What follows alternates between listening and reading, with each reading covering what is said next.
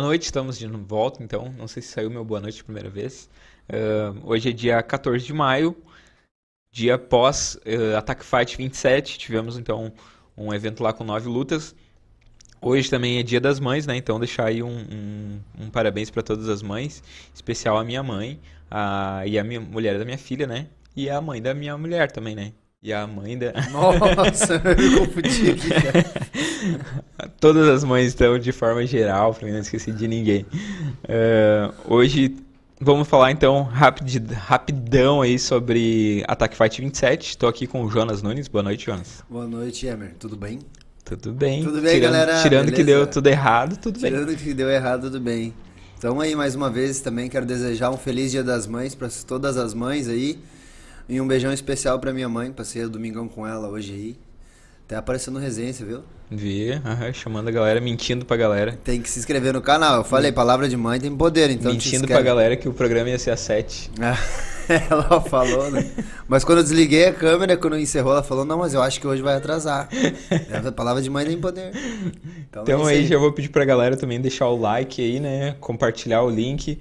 Uh, vamos falar aí das nove lutas que aconteceram ontem e trazer aí a visão do Jonas, né? Como eu falei ontem lá no, no ontem não, ali no Instagram, uh, o Jonas teve a missão aí de ficar sentadinho lá do lado do ringue, acompanhando de perto do que estava tá, acontecendo para trazer aí para nós, né? Então as impressões, vamos conversar. A gente tentou contato também com, o, com o Fernando aí do último round que fez a, a, a cobertura. Cobertura do evento. Lá pelo canal Último Round. Não conseguimos falar com ele, mas aí com certeza, uh, se ele pudesse, ia estar participando junto. Então vamos lá. Lembrando que esse programa aqui é um oferecimento de Royal Thai Photography, Gorillas Fight Club, Rastime Muay Thai, CT do Forte, Telestim, Set Fight, Ogro Produções, Juliano Mendes e os Irmãos Inspiration. São nossos parceiros aí que estão sempre com a gente e que ajudam a gente a, gente a colocar no ar esse programa. Uh, sigam a gente no Instagram. Deixa o, o já falei, né? Para curtir, se inscrever no canal. Se quiser participar, mandar, é, mandar pergunta, tem que estar tá inscrito no, no, no, no canal. Então é, não custa nada, né? E era isso. Vou, vamos tentar convencer a Stephanie também até o final a participar, né? Que ela foi a semana passada, ela foi no, no The Contenders pela primeira vez, num evento de Muay Thai, e ontem ela foi no ataque, então ela já tem um, bom parâmetro aí para falar da, da experiência de, de alguém que não frequenta, né? Então se ela quiser participar aí ao longo do programa, a gente. Tá criando coragem. Tá tá criando coragem, devagarinho ela vai. O Então Fernando, tá. Fernando mandou uma mensagem aqui. O que, que ele disse? Aconteceu um imprevisto também, igual que aconteceu comigo, mas ele resolveu. ele acordou agora. Ah, tá. Aí eu disse, não, tranquilo, então ele tá se ajeitando. Eu disse que daqui a pouquinho, quando der, a gente pode chamar ele lá. Tá, a gente manda link pra ele dele então. então tá, o que que, que que vamos fazer? Uh, hoje o programa vai ser bem menor, né? A gente vai terminar aí às 9 horas. Uh, então vamos falar das nove lutas que aconteceram. A primeira já foi aí a. Deixa eu só achar aqui a. a É, tem que ter um, um nomezinho aí, se puder os nomes e, e os lados, fica mais fácil pra gente poder se achar. Quando ela falou que ela tava lá no evento, eu passei o olho três vezes olhando pra ela e ainda cumprimentei. Então, quem dirá lembrar o nome dos atletas que lutaram ontem, né? Uh, a primeira luta foi uh, Eric Shootbox contra Marco Pacorn, isso? Isso. Tá certo? Aham. Foi uma, uma luta que acabou durando três rounds, né? E- Começou, é, é. Essa aí foi uma luta. Não foi substituição, né? Essa não, já não, tava. essa né? já, já ia ser. Uhum. Foi uma luta bem. Cara, na real, assim, a gente pode até falar, né? Claro, ah, eu vou começar a implementar um pouco mais isso de a gente falar quem são os, os favoritos, né? Antes do- de acontecer, obviamente. E, na minha opinião, aí, o Eric já era o favorito para essa luta, né? N- não, óbvio que é uma opinião sempre técnica, né? Então, não subesti- nunca subestimando o outro lado. Mas, como todo esporte, onde um ganha, um perde, tem o favorito, também acontece de ser muito. é, de não ter um favorito por pela questão da história de cada um, né? Então, ah, dessa vez aí tinha um favorito, que era o caso do, do Eric, que acabou ganhando. Assim como mais pra frente eu vou falar de outros também que eram favoritos e acabaram perdendo, né? Então é natural, é do jogo. É, que ele tem que entender que a, gente- a opinião da gente né, colocar um favorito, um corner vermelho, o próprio evento já faz isso, né? Corner vermelho e corner azul. E é, então às vezes a galera acaba levando muito pro, pro pessoal. Tipo, ah, é porque tu tem uma amizade mais com o cara e tu tá falando isso. Não, a gente vai se baseando Mas nos no números, né? né? No, no histórico dos atletas, nos números de luta. E querendo ou não, a gente acabou acompanhando também um pouco mais do, do, do Eric, né? É, lutou aí recentemente também com o Fidelis no Super Champ, Isso. né? Foi, defendeu Venceu. o cinturão, ou era disputa de cinturão? Não acho que lembro. era cinturão. Era cinturão 63, acabou ganhando aí do, do sobre o Fidelis. Uma luta também que não durou os cinco rounds, né? Acho que foi no terceiro, no quarto round ele também aplicou um nocaute. E como tu disse, já era o favorito para essa luta aí. E o que a galera se assusta um pouco, entre aspas, é pela envergadura do cara, Sim, né? uhum. O Pacorn já é um pouco mais baixinho, então o É, cara aí não com... que ele é baixinho, acho que ele tem uma estatura mediana, né? É, o, baixinho tipo, é do meu tamanho, acho. É o outro que, que é muito alto. É, ele tem uns do- 75, 76, acho, o por aí. Pacorn. Uhum. E o. É, exatamente, o Eric que é muito maior, muito grande pra categoria, né? 1,90. 1,90 aí de, de altura, 63,5. E, e rolou uma luta, como o próprio Pacorn falou, ele ia impor um pouco mais da força, né? Colocar as mãos. E, e até ontem surpreendeu. ah, tanto a gente comentou ontem lá no evento também, e até troquei uma ideia com o Rob. Eu disse, esse evento aí o Rob teve que trabalhar um pouco mais a garganta, né? Porque foi praticamente todas as lutas um pouco mais técnicas. Tirando ali, né, das- do Muay Thai Extreme, que era onde pega, né, não tem. Foram todas lutas um pouco mais técnicas, foram estudadas e acabaram tendo uma crescente durante os rounds, né? Diferente dos outros eventos lá em, no, em, pró- próprio em São Paulo, onde já primeiro round tu achava que estava no terceiro, estava no quarto, que round que era, porque começou quente já. Então ali foi uma, uma luta muito bem estudada, muito bem técnica, eu acho. Acho que os adversários ali, os atletas ah, se estudaram muito, né? Acompanhando o Instagram um do outro para poder botar um jogo. Teve as lutas que caíram, né? Que a gente comentou ontem também. E mesmo assim o evento conseguiu suprir a necessidade dos atletas aí para não deixar ninguém sem luta. Como o Attack Fight tem esse, o próprio Adriano falou na coletiva. Hoje, felizmente, o Attack Fight aí tem esse card mais aberto, que atinge não só aqui o Rio Grande do Sul, Santa Catarina, mas o Brasil todo. Então tem atletas do, do Brasil todo aí se inscrevendo, mandando seus nomes para participar no It's Showtime e mostrar o seu trabalho para mais de 180 países. Então hoje tem uma demanda muito grande de atletas, né? Então foi mu- muito bem suprido. E ontem o Eric acabou levando o nocaute aí no terceiro round. A gente estava fazendo, como de costume a gente faz a a livezinha, faz o pay-per-view pra vocês. Então ontem a gente conseguiu espalhar um pouco mais o trabalho aí. Acho que a Duda também ficou um pouco mais satisfeita, que ela não, não precisou correr ficou tanto dessa sobrecarregada, vez, não né, ficou dessa vez. sobrecarregada. E aí acabei ficando de camarote ali, visando bem as lutas, trabalhando bem, eh, tentando pegar uns highlightzinhos para poder até com botar para promover legal os atletas aí. E já agradeço os atletas aí que estão entrando em contato com resenha também, já estão seguindo lá nas redes sociais. Isso ajuda muito o esporte a crescer. E também o Muay Thai, mostra que também o nosso programa aqui, o Resenha Muay Thai, também é valorizado pelos atletas, assim como a gente busca valorizar os atletas também, mostrando o trabalho de vocês aqui, né, marcando as mídias e todos os promotores dos eventos. Então, muito obrigado aí. E quando a luta esquentou ali do Pacorn no Eric, né, o, o Pacorn falou que ia apostar na força, na mão, e não tinha outro jeito, ele tinha que tentar impor um ritmo maior para poder achar a distância, para chegar mais próximo do Eric. E o Eric, esperto ali, deixava, já começou a botar os joelhos mais solto. Primeiro round foi parelho, 10-10. né, os dois ali ainda se estudando. No segundo já o, o Rob ali deu uma esquentada no jogo dos moleque para mostrar serviço, né? Afinal de contas estão ao vivo no canal Combate e a galera do canal Combate eles são sedentos de, de guerra, né? Eles querem ver briga. O Pacorn acelerou um pouquinho, o Eric teve que acelerar também. Então acabou já botando um. Acho não tem como, né? Envergadura muito grande. Jogava o jab, alcançava primeiro. E o Pacorn tava, tava bem no clinch. Tava entrando bem, bem fechadinho, botando soco pra poder entrar. E aí no terceiro round ali, o que abriu a mão, podendo ver de perto ali até o, na hora o Theo Eric co- comemorou com a joelhada, né? Mas o que abriu o caminho para aquele nocaute foi um direto no tempo, Sim. que entrou ali, o Pacorn deu uma desestabilizada. E aí foi o, o caminho das pedras. Aí depois sim colocou aquela. Eu escutava de certinho o William ali que tava no corner pedindo. A joelhada aquela agora. Daí ele vinha embalado, fazia aquela joelhada voadora ali que alcançava muito fácil no rosto, né? Uhum. O cara já alcança em pé, né? Imagina pulando. Aí acabou acertando no queixo, ele deu mais uma desligada no pacorne e as cotoveladas. Aí acabou cortando na nuca. Acabou ficando, acho, que- acho que o Dow foi tão forte que ele se perdeu, né? Ficou de costas pro Eric e o Eric aproveitou. Aí acabou botando mais umas cotoveladas. Deu um down, ele voltou, mas depois no segundo, na segunda contagem, se não me engano, já não conseguiu prosseguir mais. Aí o Rob Lins ali encerrou a luta e o Eric saiu vencedor aí pelo já segunda luta do evento, ou foi a primeira? Primeira. Já, já dando nocaute já, abrindo um chave de ouro aí. É, e ah, também ah, ele já pediu o cinturão, né? Na entrevista já, já quer o cinturão. É. Então 63 é um muito, muito disputado, né? Tem É. bastante nome.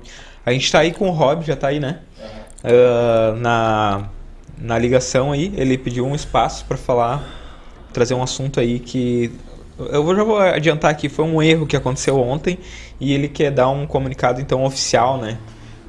Ah não, mas não era esse cara, era o, era o Rob. Esse aí é outro cara, esse aí é o Fernando. E um link só, né? Sim, não, mas é que eu disse pra ele não. Peraí.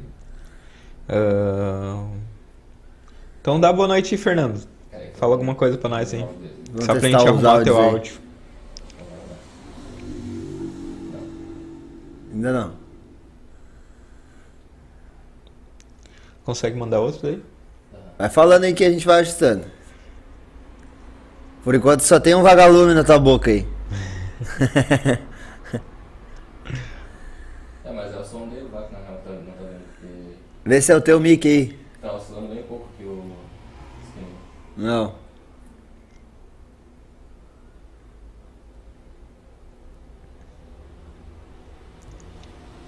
Aqui não pra tá nós.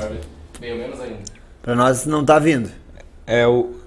Tu tá me ouvindo, né? Faz sinal com a mão aí que tu tá ouvindo. Tá, é, ele falou aqui que o som tá, não tá chegando aqui. Provavelmente deve ser aí o problema. Consegue mandar outro link daí?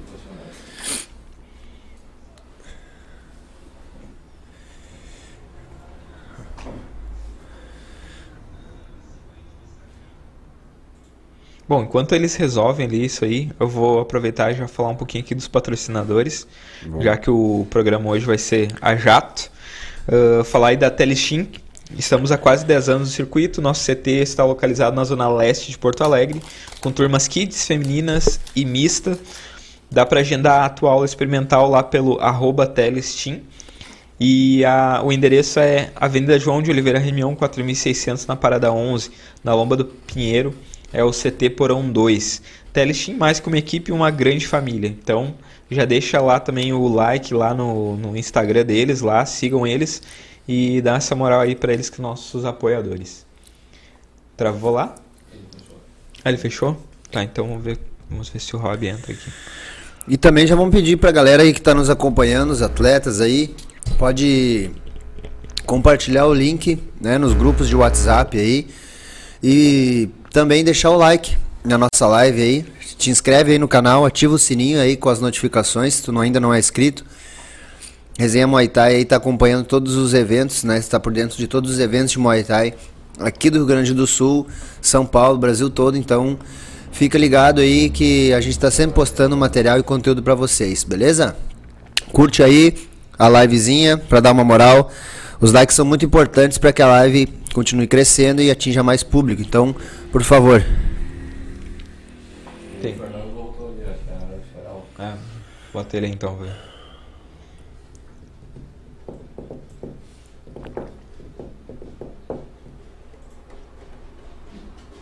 Consegue me escutar? Agora sim. agora veio. Agora bombou. Problemas técnicos. Tá, ah, só pra te avisar, quando, quando a gente falar aqui, vai ficar mudo pra ti aí daí, tá? Pra, pra gente não dar a microfonia aqui. Beleza? Eu acho que não precisa tá né? Ah, É que tu tá com fone, talvez não dê. aqui, que Não tá aqui. dando não pra mim. Pra mim não tá dando não. Tá, Top. beleza então. Ah, bom, então, né, vamos aí apresentar oficialmente o Fernando aí, o, o, o CEO do canal Último Round aí, né, que tá à frente. Ah, Palavra bonita, veio, né? Veio lá de São Paulo aí para acompanhar o Attack Fight já pela segunda vez. Também teve com a gente lá no lá em- quando foi em São Caetano também, né? Então, ah, vai participar aí do, do programa.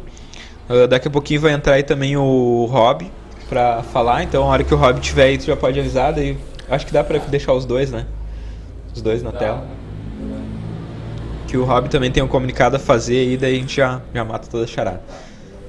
E aí, Fernando, o que, que achou da, do evento aí de modo geral? Ah, o evento, mais uma vez, muito bom. É, as lutas muito bem casadas. Apesar de, de duas ter caído, dois atletas, né, por conta de problemas médicos aí. Mas eu acho que o evento, no geral, mais uma vez, foi muito bom. Foi muito é, produtivo e, e- e eu tava falando lá pra Carla, que foi com a gente lá no, no Attack Fight, que na minha opinião foi a, a edição, pelo menos das que eu vi e das que eu fui, a melhor edição do evento até hoje. É muito, foi muito técnico, né? E, eh, e uma pergunta também que o pessoal quer fazer bastante pra ti aí é o que, que tu achou do X? Não, o X é bom, só que assim, fizeram uma propaganda muito grande do X, né? Só que eu, é porque a minha memória é muito, é muito boa e eu acabei esquecendo que em novembro passado, quando eu tive aí, eu tinha comido X. Só que eu não sabia o que era, eu tava com tanta fome, eu cheguei lá pro cara me dar um lanche aí, me dá isso aqui. E acabei nem me tocando do nome, mas é um lanche bacana que inclusive eu acho que eu vou trazer pro Pitaia Lanchonete aqui em São Paulo. Isso vai ficar da hora. Pá. Então tá, vamos ver o, o Rob já tá aí, né? Ver como é que a gente faz aí pra, pra... Ah, na imagem vai ter que ficar um por vez, né? Tá, então deixa eu botar o Rob. E aí, Rob, tudo bem? Deixa eu ver se tá aumentando o som dele, sabe? Vai falando aí pra gente arrumar teu áudio também. Canta uma música, conta uma piada. Backstreet Boys, parece que tu gosta. Sabe, alguma deles aí? Manda aí. Vai, vai cantando aí. Pode ser essa aí mesmo que tá cantando, Backstreet Boys. É, pode ser piada. Ah, sim, é verdade. Aconteceu.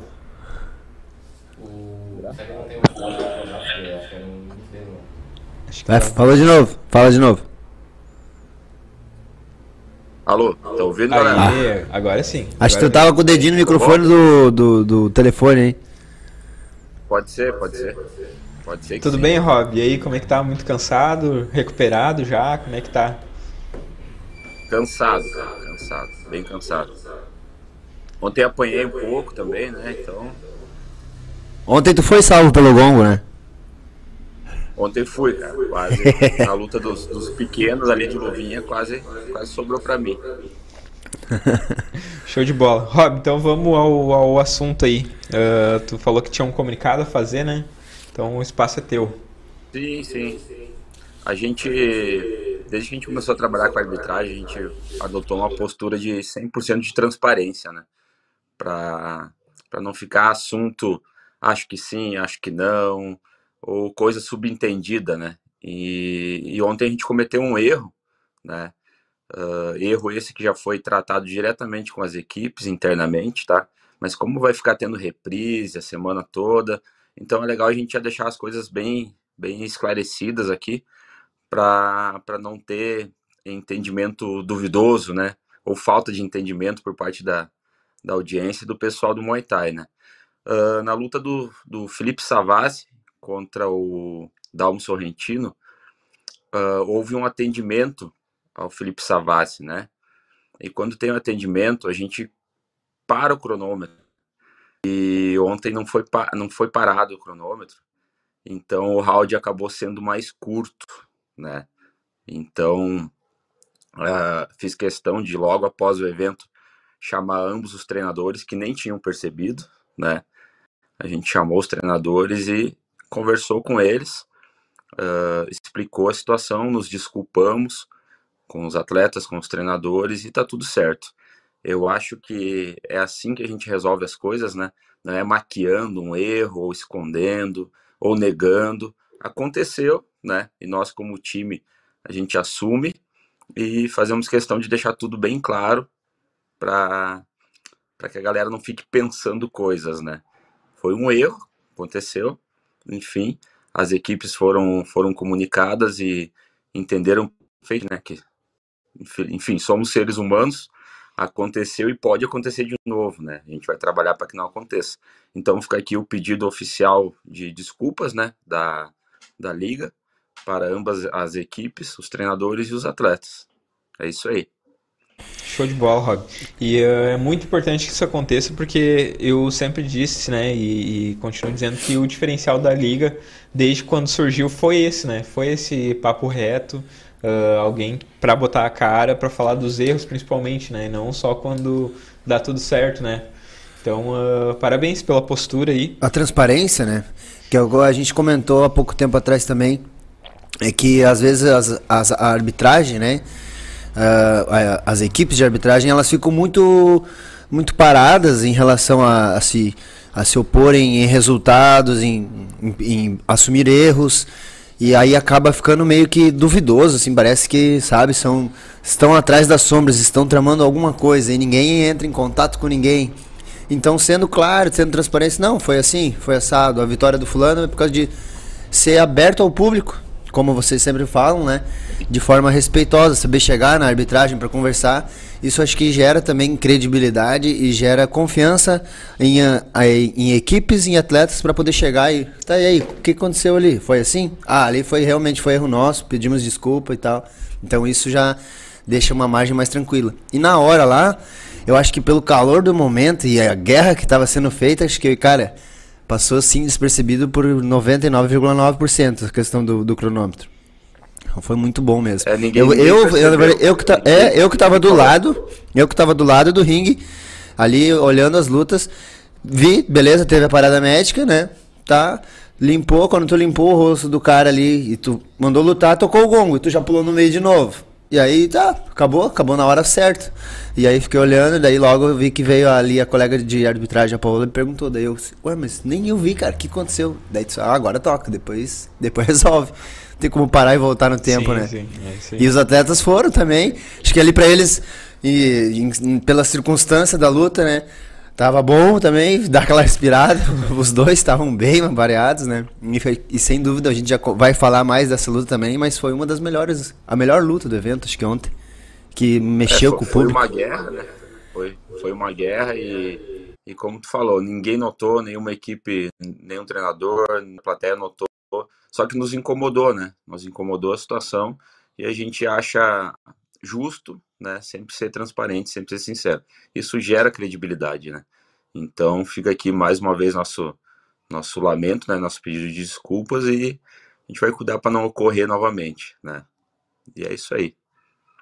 Ah, e, mais um detalhezinho, dar, dar os parabéns para as equipes, né? Que é uma coisa que a gente fala sempre no Attack Fight. Problemas a gente trata internamente, né? E ao público a gente, a gente mostra o show, né? Só que como essa luta vai ficar reprise, reprise, reprise, antes que, que alguém acuse ou aponte, a gente tá, já está aqui falando o que, que rolou, o que, que aconteceu, como que foi, como que não foi, e tá tudo certo, beleza? E obrigado pelo espaço. Rapaz. O Fernando tá aí, não sei se o Fernando tem pergunta. Fica mutado? Peraí então, Fernando. Fique conosco aí, peraí um pouquinho. Quer?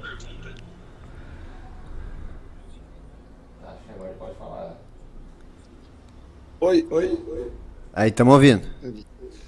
Sobre a pergunta sobre esse. esse, esse não, modo geral aí pro Rob. Modo geral ah, pro sim. Rob. Ah, não, perguntar pro Rob aí se. Se aí. aquela mão do Savassi passou muito perto ali. Na brincadeira, partes. É, perguntar, perguntar pro Rob já no, no geral, né? Pra, eu, eu, vi na hora do começo da live, eu tava me ajeitando aqui para entrar. E eu percebi que vocês estavam falando da luta do Eric do Pacó. O Eric acabou pedindo uma chance de disputa de cinturão aí no 63 e 500. Eu acho que para ele me escutar vai ter que liberar o áudio aí. aí eu repasso. É assim, só se der retorno pra, eu não ouvi pra a gente pergunta. não tá dando, né? Tá. Mas agora Mas foi... Pergunta aí, Fernando, que eu repasso a pergunta dele. Ah, beleza. Então, então vocês estavam falando lá da luta do Pacó com o Eric. E no final o Eric pediu uma disputa de cinturão no 63500 e como vocês já falaram, a disputa é no 63500 ela tá muito concorrida, até porque já tem dois campeões interinos aí, né? É, perguntar para o Rob aí qual é o, os planos dele, né, como matchmaker do evento, é, para essa disputa de cinturão aí do, do 63500, como que isso vai ficar, até porque já temos um campeão aí no ataque, que é o, jo, que é o Jordão, e temos dois interinos, que é o, agora o Igor Vieira e o, o Bader Atif, né? Ele quer saber da situação do, do cinturão 63500, né? Que tem agora dois interinos e mais o do Jordão. E, uh, porque a gente começou falando da luta ali do, do Eric com o Pacorn. E ele já pediu também a disputa de cinturão, né? Então tem todo esse imbróglio aí. E o Fernando quer saber como é que vai, vai ser resolvida isso. Já tem alguma, alguma ideia? É 63 e meio, tem uma galera querendo a cinta, né?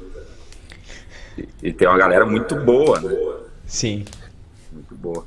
A, no, a nossa primeira pendência é com o, o Marroquino, né? Ele conquistou o direito uh, através do GP e agora é uma opção dele, né? Uh, se ele vai viajar, se ele vai, vai lutar, se ele vai ficar por aí, enfim. Aí a gente resolvendo essa pendência, a gente passa para o Igor, né? E a gente vai ter que ir eliminando por etapas, né? para resolver isso. Mas a primeira. Então a primeira hipótese seria Marroquino versus Igor. É, isso aí. Isso aí. Que o Jordão agora vai precisar fazer um tratamento, né? Enfim, se recuperar. do Marroquino e Igor, aí sim disputa o linear com o Jordão. Isso. Ah, e aí vem vindo mais aí. Né? Vem, Mas são aí... né? Sim, sim. É, e a galera do 636 aí vai ter que se manter lutando bem, se manter no ranking pra ficar nas cabeças, né? Assim como aconteceu dessa vez, pode ser que aconteça numa próxima, do, de algum atleta se lesionar, pode ser que o, o marroquino viaje, então esteja aí. É aquilo que a gente falou, as portas vão estar abertas, né? Até o próprio Adriano ontem comentou comigo no evento lá. As oportunidades estão aí. Agora vamos ver se os caras estão realmente atleta ou lutador, né? Se os caras são atletas, vão estar preparados. Então, vamos lá, vamos se puxar. Galera que, que alme, almeja aí ficar nas cabeças no Attack Fight, aí disputar os cinturões, já está mostrando trabalho. Então, seguindo de vitórias, nada mais justo aí, como a gente comentou ontem, também conversei com o Igor, né? Exemplo raro aí de, de mostrar o trabalho desde a primeira edição ali que foi gravada e foi depois para Attack Fight, foi junto comigo, a mesma luta que eu fiz ali com, com, com o Barbosa, ele lutou também com o João Diego, fez um lutão fez de novo, vem se apresentando uh, constantemente no Attack Fight e, e, todas as apresentações dele ali são. Como é que se diz? Uh, show, né? São shows, são consistentes, são sólidas, né? A apresentação, ele não deixa dúvida no estilo que ele vai fazer e a galera que luta com ele sabe que vai ser difícil, vai ser guerra. Então, merecido demais. Tava pronto e ontem foi o mérito do cara tá aí com o cinturão aí. Sim, merecido. E é, é, quero aproveitar esse espaço também para agradecer o Nando, né? O Nando da Costa Tinha. Costa Tinha sempre é, é, é uma fornecedora de, de material, material humano de altíssima qualidade, né? São, são os caras que aceitam luta, que não se encolhem, enfim. Muita gente chamou ele de louco de aceitar a luta com o Neymar, né? Porque o, o Neymar vinha se preparando para fazer uma grande apresentação, né? E e veio lá da Bahia, e aí teve essa situação com o Lucas, né, esse problema de saúde, e infelizmente ele ia ficar sem lutar. E aí o Nando botou a cara ali e foi, então a gente só tem que agradecer ele, né, pela, pela disponibilidade, pela coragem, né, e por ter, ter estado no ringue ontem do Attack Fight. E também não deixa de ser uma oportunidade, né, porque agora a gente vai ver o Nando aí mais pra frente aí com, com em uma outra oportunidade. Rob, eu vou te agradecer então uh, uh, pelo, pela, pelo tempo aí e provavelmente a gente vai falar bastante ainda mais sobre, sobre ataque, sobre Muay Thai de forma geral. Já tem data da próxima ou não ainda? Julho, mas ainda não tenho a data. Beleza. Show de então, bola. Tá. Algum recado final aí? Não, só agradecer a galera que, que foi, que assistiu no canal Combate aí, o pessoal que manda caminhão de mensagem depois dos eventos aí. Falando, elogiando o trabalho, enfim, né? A gente erra também, né? Então tô aqui para mostrar que a gente, nós somos seres humanos também. Né? Então muito obrigado às equipes, né? Aos, aos novos amigos que a gente fez nessa, nessa edição. Toda edição a gente faz mais, isso é muito bacana. E agradecer o Fernando aí também que ele não trouxe Sarapatel. Então eu fiquei feliz. Beleza, então. Valeu, Rob. Até a próxima. Até mais. Valeu. É, valeu. Então tá, vamos dar continuidade aqui então, né? Porque senão hoje o tempo é, é curto. Vamos pra. Então, finalizamos, né? A luta número 1 um ali, então, vitória do Eric. Nocaute da, no round Shootbox. 3. Uh, nocaute que. Após o segundo down, o Pacor não voltou. Aí tava bem zonzo ainda. Aí o Robin interviu a luta aí, méritos do, do Eric. Parabéns pro Eric aí. Isso aí. Aí a segunda luta foi Beatriz Cedassari contra Andreine Boeira. Uh, foi uma luta que durou cinco rounds e foi uma luta muito muito disputada, né? Muito equilibrada por todos os rounds, né? Sim. Quer, quer falar um pouquinho dessa luta aí, Fernando? Da segunda luta, das meninas? É, a luta das meninas aí, ela. A primeira que começou com a responsabilidade das duas de trazer pro card a única luta feminina do evento, né?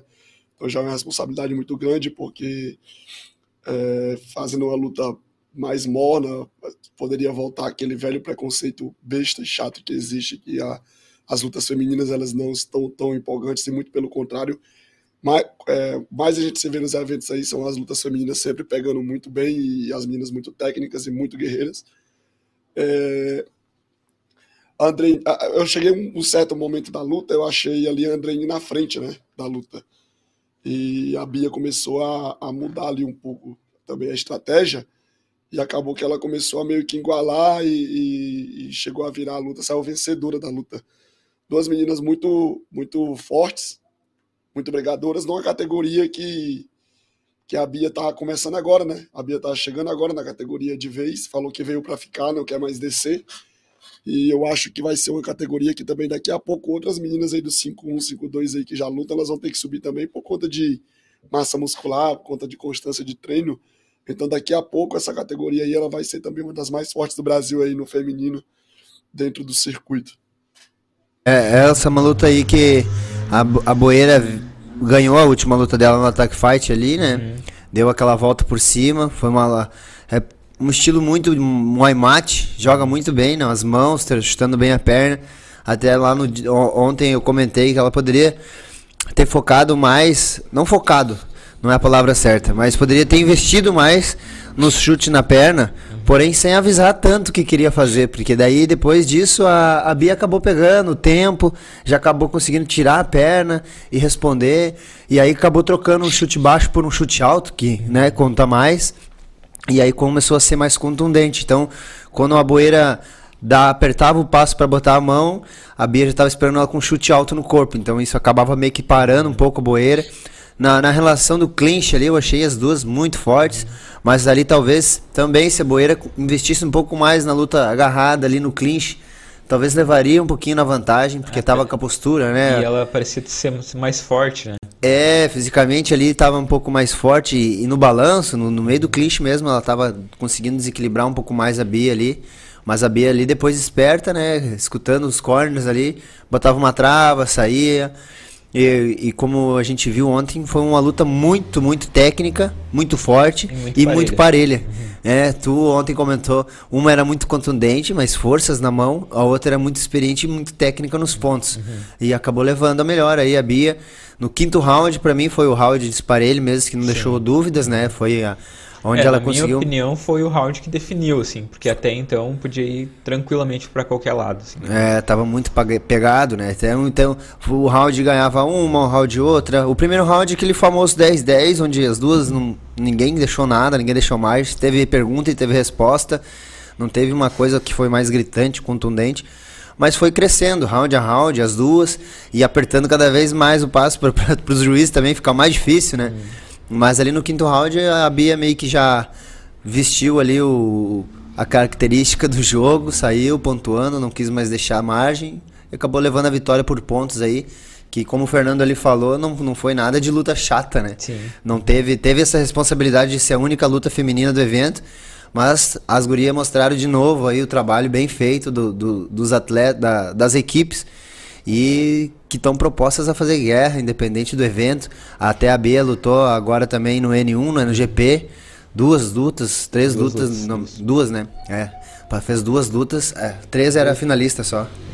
Então fez duas lutas então, e passou assim muito, Não, ela muito fez forte. três, tá certo. Foi Mas três? ela fez- Aham, ela foi porque ela final, foi, ela ela foi foi a final. finalista. Ela foi a Ah, é verdade. Então foi uma luta. Até comentei ontem também. Se a Bia lutasse assim, ó, muito forte, do jeito que ela fez o GP, talvez ela sobraria mais pra essa luta de ontem.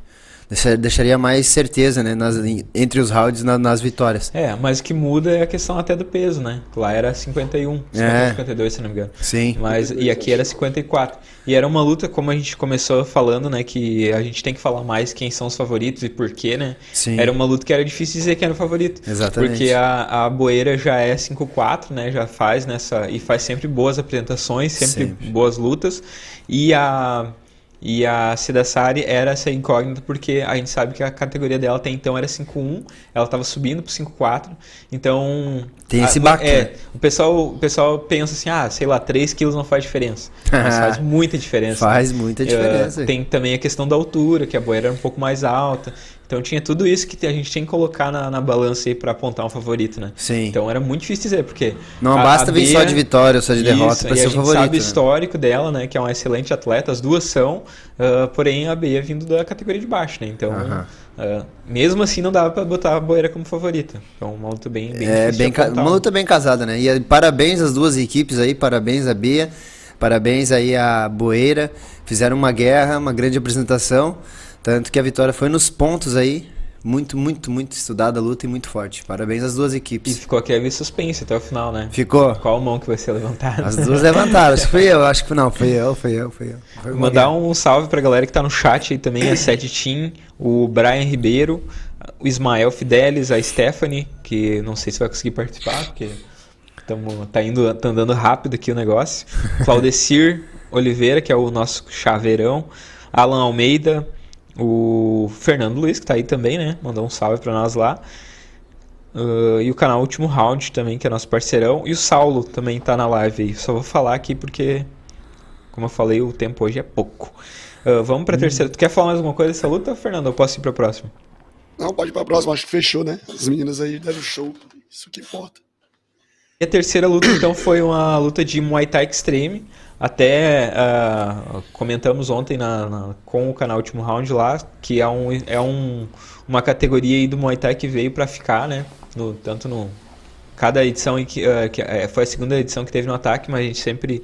A gente viu aí que são lutas empolgantes, né? Que a gente acha que vai dar nocaute. Ontem, a aposta para as duas lutas que tiveram era que não, não terminaria, Não né? terminaria. E as duas terminaram. Ah, até surgiu a ideia, né, de repente a fazer um circuito de Muay Thai Extreme dentro do próprio ataque, né? Quando veio aí botar um cinto em jogo em alguma categoria, ah, começar a criar, né, esse circuito aí de Muay Thai Extreme. Essa é uma categoria que está dando muito bafafá aí por causa do ONI, né? Sim. Ah, inclusive os tailandeses lá, o pessoal do Muay Thai profissional mesmo, ah, né, sendo contra o que, o que o ONI está fazendo e tal. E aí até que no Brasil algum- algumas pessoas falando, ah, mas isso não é Muay Thai. E aí eu já quero me posicionar dizendo que é Muay Thai, mas é um Muay Thai Extreme, né? Como diz nome e sobrenome, Muay Thai Extreme. Sim. Não é o Muay Thai aquele com a luva tradicional do boxe, né? De cinco rounds, É, três a, por dois. a maior parte dos- disso é que não podia, não é que não podia, pode, mas dificilmente vai ser por pontos, porque então um, um Muay Thai não teria tanta vantagem numa Uhum. Isso. luvinha de, de, Aham. de MMA. O próprio Fimeu também, né? E o próprio female também, então, ou vai para nocautear, ou para não deixar dúvidas na pontuação de que realmente levou a luta, né? Essa é a questão lá da, da galera mais raiz, assim, da Tailândia, né? De que isso não é Muay Thai, não tem como fazer um jogo. Mas tem aí os, os caras mostrando que tem, né? O próprio Rotang, o female aí, o, o Tawan Shai é female, brabo aí, sim. campeão do ano, né? Não- Só tip, não deixa os caras chegar. Se passar pelo aquele tip lá, consegue botar a mão nele. Mas então é uma, uma categoria que vem pra ficar. E o próprio The Contender já fez aqui também uma lutinha de Muay Thai Extreme. Teve um evento que teve, o próprio Dario lutou. Sim. uhum. Eu falei certo, Dario Mas ou, era, ou Dario? era Card Track na época. Não. Não, não, Ele- eu foi contra o. Até teve o maluquinho lá na- da Não era Scorpio. com o Kurt? Não, o maluquinho da Scorpio lutou também. O, como é que é? O Machado? Bah, não vou lembrar, não. Não lembro o nome também. Mas foi o Dario que lutou também. Mas não era card track, não. Era É. luvinha de. Não, porque eu lembro que na antiga fazia, acontecia bastante luta de Kurt Schweik. Tá, mas essa aí foi uma luta massa. Também poderia ser card track, né? É. e, é- e era duas, duas. Não sei se tu quer colocar mais alguma coisa. Não, não, só já vamos falar dela mesmo. Foi aí entre o João, João Aguirre, né? E o Fidelis, dois atletas aí que a gente sabe que gostam muito de, de trocação, de, de mão mesmo, né? Ah, o Fidelis é famoso por nocautear. O João Matheus tem uma carreira um pouco menor no Muay Thai, ah, porém vem também fazendo vários nocautes, sempre. Acho que se eu não me engano, a maioria das lutas deles ele, ele nocauteou. Ah, e era uma incógnita também, né? Porque essa aqui também tinha um favorito, que era o- o Fidelis era o favorito dessa luta, pela questão da história, né? Da experiência, Da do card, experiência, né? exato. E ah, a gente só, tá, só tinha a curiosidade de como ficaria pela questão que até a gente estava comentando ontem, que normalmente quando um cara ele é muito agressivo ah, e pouco técnico, quando ele adquire mais técnica, ele perde um pouco da agressividade. Né? Fica dosado demais, né? Isso, a gente tem notado isso e a gente estava pensando. É, ah, a gente sabe que o estilo do, do, do Fidelis deu uma modificada depois que ele foi para Greco, né? Ah, jogando mais com a regra debaixo do. ah, jogando mais com a, com a regra debaixo do braço, então a gente tinha essa curiosidade para saber se ele, ia, se ele ia ser bem agressivo ou se ele ia jogar mais com a, com a regra embaixo do braço e acabou que ele fez as duas coisas, né? No fim Aham. das contas. Então pode falar. E, Fernando, o que, que tu achou dessa aí? Tu já conhecia o trabalho do- dos. O Aguirre você já viu no ataque também, né? Mas o, o Fidelis. Ah, o Fidelis você viu, deve ter visto ele com o Jordão. O que, que você achou, esperava dessa luta aí?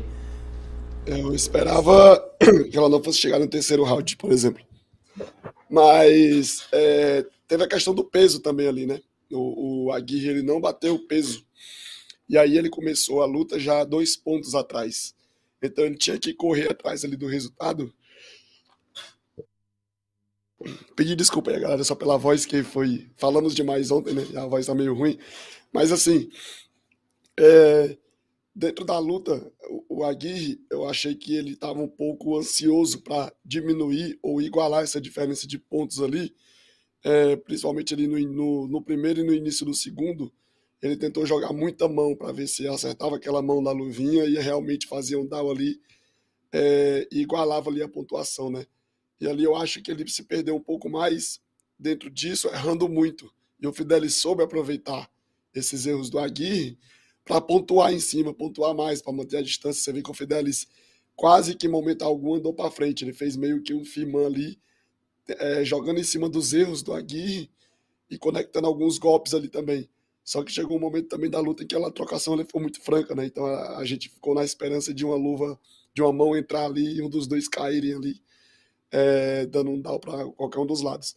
Mas ali é dois atletas também que dispensam comentários, né? Apesar de eu não, não estar aí no sul o tempo todo, mas eu passei a acompanhar mais a galera aí, vocês aí do Rio Grande do Sul, e eu vi algumas lutas do Fidelis e do, e do Aguirre, e pela característica dos dois, a gente sabia que ia ser muita guerra também ali, que ia ser uma briga boa e uma luta muito muito movimentada ali, que, que, que tava dando. A gente tava ali no público, né? Porque a, a nossa, o canal ontem fez assim. A gente ia parar para ver as lutas, para saber o que ia falar com os atletas nas entrevistas. Então, toda luta, nós assistimos todas as lutas ali, junto com o público que estava lá. E o público estava naquela aflição ali, naquela esperança de realmente entrar uma mão, cair. Porque é o que se espera de uma, lu- de uma luta com luvinha de MMA, o nocaute. É o que todo mundo espera ali. Tanto que E quando, onde- quando o Aguirre errava uma daquelas mãos ali, a gente escutava o ui, tipo, se pega, se pega. E o Fidelis também. Mas eu acho que realmente também, com certeza, prejudicou um pouco essa questão do peso, né? A gente já, no, no programa anterior, a gente já havia comentado sobre os atletas tentarem manter um peso padrão para não se desgastar demais na desidratação e acabar correndo esse risco de perder, pe- de não bater o peso. Porque pode sim prejudicar se não for financeiramente, vai ser nos pontos da luta, então fica mais difícil. Numa, numa luta essa que foi muito bem casada, ambos têm um, um poder de nocaute muito grande, né, a mão muito pesada, gostam da, da, da trocação. você sair com dois pontos a menos é muita desvantagem. Porque tu vai ter que pelo menos dar um down no cara pra igualar, voltar pro, pro 0 a 0 Mas Isso. ontem a gente viu. Pode falar. E isso acaba mexendo até na. A gente já conversou também sobre isso, acaba mexendo na configuração da luta, né? Exatamente. Porque aí tu facilita, no caso, vou usar o, o caso recente, que foi o- esse aí. ah, o, o- a equipe do Fidelis já sabia que o, que o Aguirre ia vir com tudo pra cima, porque ele tinha dois pontos a menos e ele não ia querer deixar nas mãos do juiz. Aham. Então, ah, basicamente, já desenhou como seria a luta. Como seria a luta. O, o Aguirre ia vir com tudo Por pra isso frente que deu e, o, essa- e o Fidelis ia jogar no, no, no erro, né? Exatamente, por isso deu essa, essa impressão nítida de que ele estava de fimeu ontem, pra não correr esse risco. Tipo, já tá ganhando de 2 a 0 né? Sim. E ontem também, muito experiente, o corner dele o Paulo, né? Não vai, não vai, não vai pra frente. E é, é É, o- difícil conter o ímpeto, né? É, o Paulo falou isso na entrevista com a gente, que trabalho é trabalho, estão ali para vencer, estava com, com a regra debaixo do braço. A, assim, o show foi proporcionado, que é o que o evento pede e o público pede. Mas dentro do show existe o interesse de cada equipe, né? E o interesse da equipe era vencer. Então eles tinham que usar a vantagem que eles tinham e eu, eu acho que eles usaram muito bem. E como vocês bem No, É, usaram. no, no corner ali eu vi o Paulo xingão no, no Fidelis, o Fidelis deu uma É, risadinha depois, falou, não, beleza, eu, tô- eu vou te escutar mais agora. Porque é difícil o cara manter o ímpeto, né? Claro. Ah, eu gosto da trocação, eu gosto de fazer isso e não posso fazer isso. então tem que se conter. Até se vocês olharem no, no, no- no Instagram lá do Fidelis, lá tá, ele postou lá Uhum. e desenhou, que ele escreveu tudo o que o Paulo falava pra ele.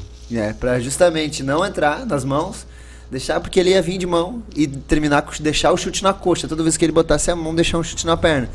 E o Fidelis também chutou muita perna e tem de surpresa esse chute alto na cabeça aí que chutou algumas vezes, né, em cima. Mas foi uma guerra, mano, foi uma guerra muito forte. E sim, o, Aguirre, né, tentou compensar, mas como o Fernando disse ali, acho que ele foi muito afobado, né? Não teve, faltou um pouco da experiência, da calma, do alinhamento dos golpes ali pra conectar que um que, que pega que vai derrubar. Então jogou muito no vento e isso também desgasta, isso também vai cansando, Tá, e né? agora, agora a questão polêmica. Eh, eu, ah, eu acredito que vocês também só viram a, a luta ontem, né? Ah, se tivesse 0 a 0 na pontuação, ah, teria sido o mesmo resultado ou não? Não, daí o Fidelis ia ter- não. não ia andar pra trás. Não, não, eu digo o, baseado na luta que a gente viu. Quem teria ganho? Teria, teria se mantido a vitória do Fidelis? Na minha opinião, pelo que eu vi na hora, ah, eu acho que sim. Eu Ah, acho que o sim. Fidelis teria ganhado. Eu quero ouvir de vocês. É, A minha é- impressão também foi essa, porque eu vi o, o Aguirre errar muito dentro da luta. E o, o Fidelis, ele, ele, ele conectou muito mais golpes certos e precisos. E, de novo, não é uma crítica ao Aguirre aqui, tá? Não é uma crítica, porque ele, ele tava, pelo, pelo que se desenhou, pelo peso, ele, tava, ele tinha que correr atrás ali do resultado mesmo.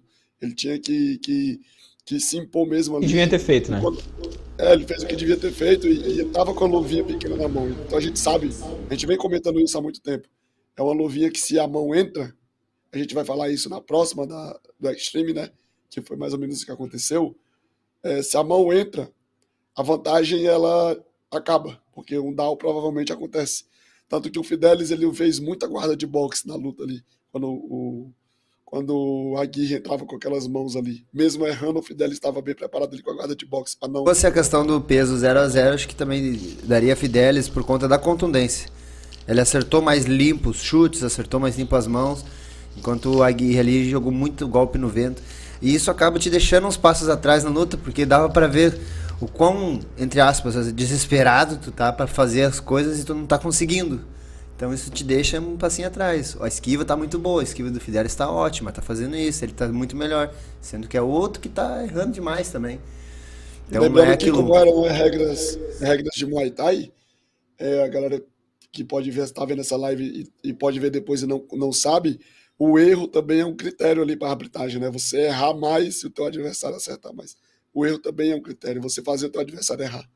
Show de bola. Então, só pra terminar esse assunto aí, o Fidelis, o Ismael Fidelis, né, mandou. É desvantagem ser de dois pontos atrás, mas ir mais pesado é vantajoso.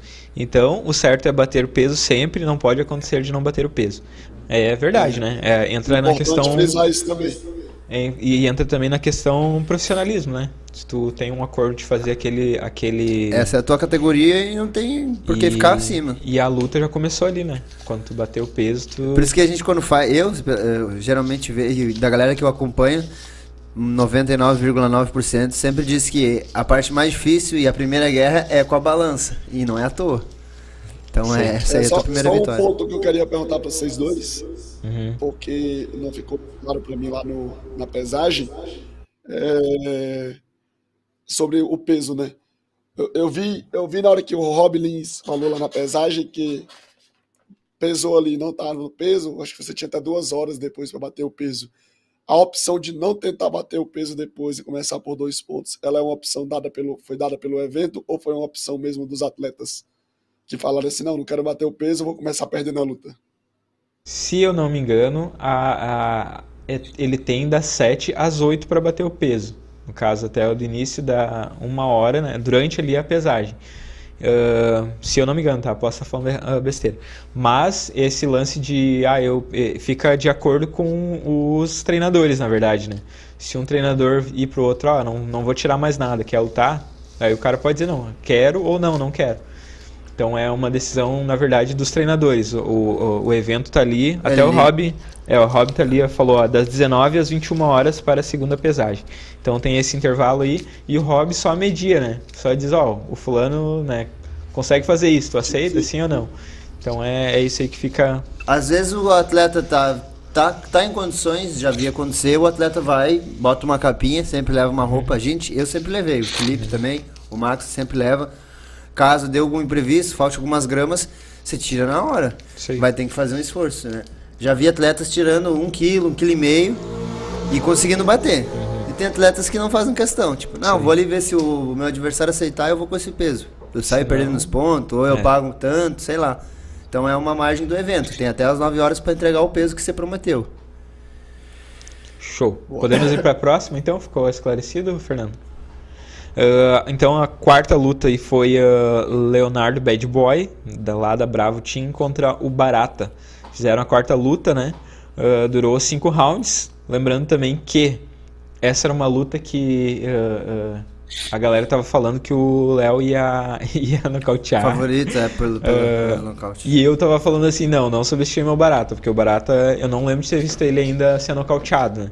Então, assim, eu disse, ah, de repente pode perder nos pontos, mas ah, o Barata é, é duro, assim. não- Sim.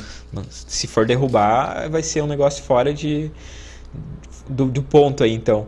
Mas era uma luta que, que até o Fernando pode falar mais do, do, do Bad Boy, né? O cara, ele é nocauteador, né? Ele tem essa, essa, essa história aí de ser o nocauteador. Ah, o Barata, ele é mais técnico mesmo, ele gosta muito de trocar porrada, mas ele é ele gosta de jogar mais com a, com, com a pontuação. Ele é um cara técnico, mas é um cara que ao mesmo tempo ele gosta da guerra. né? Ele vai pra briga, ele aguenta. Não é um, não é um cara que não aguenta porrada. Isso aí. Às vezes a galera exatamente. confunde o cara técnico com um cara que não vai aguentar muito Uhum. porrada, ou que não vai ter o queixo de vidro. E o cara não, o cara tem um, um queixo duro, você pode bater, pode trocar. E realmente pra, vai ter que apertar bastante, aí, como o Emerson falou, pra, pra nocautear. E aí o acabou. mostrou... O, e, o, e o Bad Boy então acabou, né? Só pra depois a gente segue. Acabou vencendo, né? no- nos pontos aí. Ele falou que ele acabou. Até foi uma curiosidade que ah, a Duda percebeu, a gente nem se falou.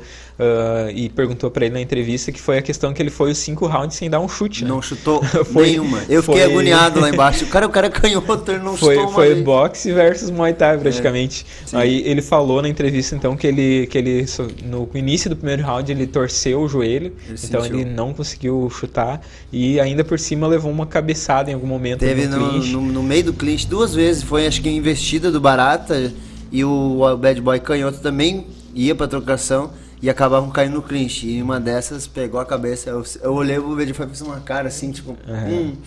E segundo também, ele tava com um bocal padrão de academia, que você compra ali. Sim. E aí é o ba... e tanto que eu vi que ele tava com a boca aberta durante os terceiro, quarto round, e tava solto na boca o bocal dele, mano.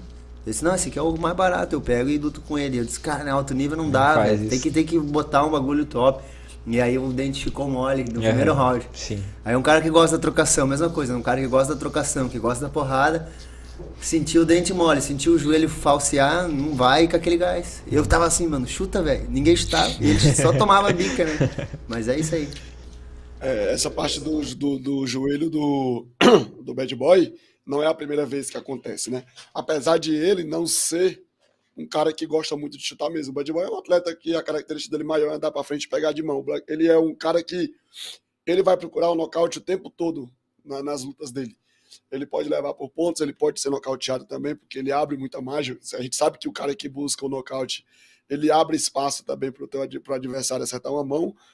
E o Bad Boy ele é bem isso mesmo. Ele ele ele ele estava prometendo durante as entrevistas, durante o evento, durante a pesagem, é, nocautear até o terceiro.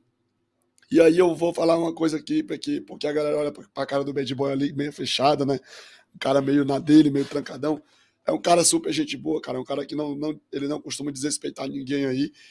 É o jeitão dele mesmo. É porque ele confia muito na sua mão, ele confia muito no seu jogo de mão de nocautear. Então, ele, por característica própria, ele já é um cara que não chuta muito, mesmo com a perna boa. Ele meteu alguns tips ali. Ali sentindo, então, ele foi procurar. E aí veio o outro lado, né? O outro lado da história, que é o Barata, que é um cara que mostrou realmente ser um cara muito duro, que aguenta muita pressão. Chegou um momento ali do terceiro round em que ele levou um combo, aliás, alguns combos ali de mão, que tava passando tudo na guarda. A cabeça dele foi muito para trás várias vezes, ele segurou bem a pressão ali da, das mãos do Bad Boy. É, um cara muito duro, e, e no quarto round eu não sei muito bem o que o Felipe da Rosa falou pro Barata ali, mas teve no quarto round o Barata voltou outro atleta. Ele voltou trocando também com o Bad Boy, mas eu acho que ali o cansaço já estava batendo ali no corpo, né? Na mente, e ele não conseguiu manter aquele ritmo. Mas o, o início do quarto round do Barata foi muito bom. Eu acho que se ele tivesse começado todos os rounds ali daquela forma e ter investido um pouco mais no clinch, a luta teria sido muito mais difícil também para o Bad Boy ali, na questão do. Chegou até a abrir um pouquinho acho que afetou um pouco o nariz ali, depois deu uma escorrida, Sim. porque abriu, ele investiu muito no boxe e foi pra trocação também, então também se favoreceu, porque ele tem uns braços compridos, né, tem uma, uma envergadura longa aí, o Bad Boy, então acabou tendo contundência também sobre, sobre o Bad Boy, o Barata, e uma coisa que eu comentei também com o Emer ontem, com, talvez possa ser que afete também um pouco o desempenho do atleta, é que o Arata fez a luta do 63,5 com o Moura, depois fez uma luta agora recentemente no 67, lá contra o William, né? Uma disputa de cinturão lá no N1. Uhum. E agora mais uma luta assim em cima, certo? Não o bom é que não foi descendo de categoria, né? Desgastando Sim. mais, foi subindo. Mas mesmo assim, são desidratação atrás de desidratação, você vai desgastando o seu corpo, né? Talvez isso afete um pouco ali o rendimento, o físico, o gás. Mas ali foi uma luta muito parelha, uma, uma guerra mesmo tem esses imprevistos que acontecem durante a luta. Você tem que ter o plano B, o plano C, o plano D. E os dois mostraram que vieram realmente para fazer um show aí. As grandes equipes aí, como tu falou ali, Costa Team, né? Tem Felipe da Rosa aí, o Brandon lá na Tailândia uhum. também, fazendo um bom trabalho. O, Bru, o Bruno, o Bueno, Nando Bueno, o Bruno, o Bueno aí fazendo mais uma luta também no Attack Fight a primeira dele no Attack Fight né, abriu a oportunidade. Então, parabéns às duas equipes aí, parabéns aos dois atletas que vieram proporcionar uma guerra, um show aí, que a luta esquentou no terceiro também. A galera veio vindo, veio com os dois. E dava pra ver ontem que quem não tinha levado torcida, assim, de equipe, a galera ia para aquele que queria mais guerra, né? Isso. E é o que a galera isso, gosta isso. mesmo, né? Quando tu, tu não desiste da luta, tu vai, opa, vamos, daí a galera vai contigo e te empurra. E eu acho que isso aí dá uma, um gás para mais. E esse acho que foi um pouco do diferencial no quarto round pro Barata também. É, o Barata Mais é um cara que ele. ah, o Barata, desculpa aí, galera. O Barata ele mostrou que é um cara que ele é muito versátil. Ele, quando ele quis ir pra trocação, ele foi. Quando ele quis ir para trocação, ele foi. Quando ele, ele ajustou mais ali o clinch no quarto round, o quinto, que ele, ele começou a ajustar. Porque no início, quando eles estavam clinchando, o Barata estava tava muito sem equilíbrio. o Bad Boy estava jogando ele muito fácil no chão. E depois ele conseguiu ajustar isso durante a luta. Então eu achei que faltou mais isso do Barato investir um pouco mais no clinch ali, entendeu? Sim, ele ficou mais pesado. Isso acabou frustrando, acho que um pouquinho no começo, porque toda vez que ele entrava, que esgrimava, o Bad Boy derrubava ele fácil, né? Isso. Então ele acabou ficando na distância onde o Bad Boy gostaria que ficasse, que era pra não entrar no clichê, que eu quero a mão. Sim. Muito espertos os dois. E, e aí, bom, então. Só pra, só pra fechar, Teve um, um lance bem, bem, bem legal no segundo round, que o Bad Boy ele conecta um golpe, não lembro se foi um cotovelo, se foi uma mão. Eu tava com a Carla do lado, né, vendo a luta. Aí o Bad Boy fala e deu pra ver nítido que ele falou assim, ó, agora eu achei. E aí depois eu perguntei para ele, assim, o que, que você falou para o Barata? Ele falou assim, não, eu falei para ele que assim, agora eu achei a distância, a distância que eu queria. Naquele momento eu tinha achado a distância que eu queria. Vi a entrevista dele no, no, no, no seu canal e do último round, ele falando o Calegari, então agora achei. Era achou o jab que realmente quando ele tava entrando, o Barata tava deixando cruzado na frente. Ele não tava conseguindo conectar a sequência, o resto, né? Então ele conseguiu botar um bom ritmo depois que ele achou a distância do jab ali. Show. Vamos já para a quinta luta. Foi uma luta aí entre o Neymar e o Nando Bueno. Lembrando dessa é uma outra luta também que a gente veio falando no carro. Que comentando né, da, da, até da agilidade do canal Combate em postar no Instagram lá sobre as lutas e tal. E aí o Jonas falou dos comentários sobre essa luta lá, né? Que que tinha gente falando que era luta comprada, não sei o que, ah, né? É a galera que, que, fala né, no, nessas mídias aí, eu disse, eu, eu não tive o sangue frio de não comentar. Eu, alguns eu respondi na educação, os que comentaram na educação, eu botei, o que, eles perguntaram, o que que houve? Foi na costela? Tá? Eu falei, não, foi um chute no braço desde o primeiro round, muito forte. Isso acabou levando o atleta a não conseguir dar seguimento na luta, tudo mais. Só que daí tem uns caras, acho que mal o treino de segunda a sexta, e eles vão lá comentar, mas daí eu já fico indignado, né? É, mas assim, ó. Uh, eu me mordo pelos, do, pelos, pelos outros, tá ligado? Mas é que assim também, é que a gente sabe a história por trás, né? Sim. Então, de repente, até se a gente não, não soubesse, não tivesse por trás aí e visse a luta terminar como terminou, dá pra levar pra esse lado. Tipo, ah, o não, cara não é. quis, o cara desistiu. Uh, é que eu mas... falo como atleta, né? Eu sei qualquer golpe que você toma Isso. mais encaixado ali, hum. vai, vai machucar da forma que machuca aí. E do, e do jeito que foi. Até ontem eu falei pro Emer, cara, eu nunca tinha parado assim do ladinho do ringue só pra analisar as lutas e prestar mais atenção, né? E ontem, no silêncio da luta, assim, nas primeiras lutas, aquele chute no bloqueio, de todas elas, de todas as lutas, quando o atleta dava o primeiro chute, assim, mais forte, pegava no bloqueio, eu escutava o tuc, o barulho do osso com osso, cara, e eu ficava, ah, eu ficava agoniado, e depois eu, como é que eu faço isso, mano? Não sei, essa não sei, não tem explicação. Mas então, só pra gente trazer, então, luz sobre essa luta aí, né, uh, o Neymar, ele ia lutar contra o Lucas Hetz, uh, eles ia ser uma, uma luta, é, uma revanche, né, que aconteceu, a primeira luta aconteceu lá no War Muay Thai pelo cinturão 63,5, e na quarta-feira o, o, Lucas acabou, começou a passar mal. Depois a gente descobriu, acho que foi até o Fernando que falou que ele, que ele teve dengue, né, Fernando? E, uh, então, imagina, o, o evento era no sábado, apesar de na sexta, e o cara saiu da luta na quarta. Na quarta é uma coisa que, tipo, acontece, né? Não, é uma coisa que foge totalmente da, das mãos tanto do atleta, de treinador, da equipe de modo geral, e também da, da mão do evento, né? E aí, assim, sabendo da história do. para quem não sabe, né? O Neymar tem aí, não sei se está atualizado já, 24 vitórias, 7 derrotas e um empate na, na, na no card dele, né? E o, o Nando. O Nando, se eu não me engano, foi a primeira luta profissional dele. Ele tem cinco ou seis lutas, se eu não me engano. Então, uh, no, olha, Ontem até a gente estava nessa discussão de quantas lutas ele tinha. Eu esqueci de perguntar para ele, mas ele tem menos de 10 com certeza. Sete, acho que o cara falou é, ontem lá. Sete. Sete então, lutas, quatro derrotas, três derrotas e o resto vitória, não lembro. Mas e aí, assim, a, como até o, o Rob falou que foi na quinta que caiu a luta. Imagina. Então, ele, o evento tinha um dia para arrumar uma, um atleta que fosse enfrentar um outro atleta com esse card, né? De 31 lutas ali, sendo 27 vitórias.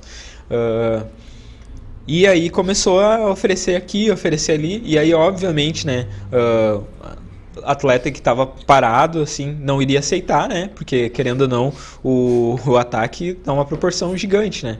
Sim. Então imagina, tu já é um atleta que já tem um nome, por mais que tu esteja preparado ou não, uh, não digo nem preparado, mas nativo, tu aceitar fazer essa luta é meio que colocar o teu nome em jogo, né? Não Aí, é, não porque assim, evento, porque que... exatamente ia acontecer com, com sei lá, uh, uh, qualquer outro atleta aí de nome, que já tem um nome que não esteja ativo, aceitasse essa luta e fosse lá e perdesse, quem tá vendo de fora não faz ideia do cartel do Neymar, entendeu? Exatamente. Ainda mais que no Rio Grande do Sul, né? Que é um pouquinho deslocado da, da história dele no Nordeste, a história dele em São Paulo.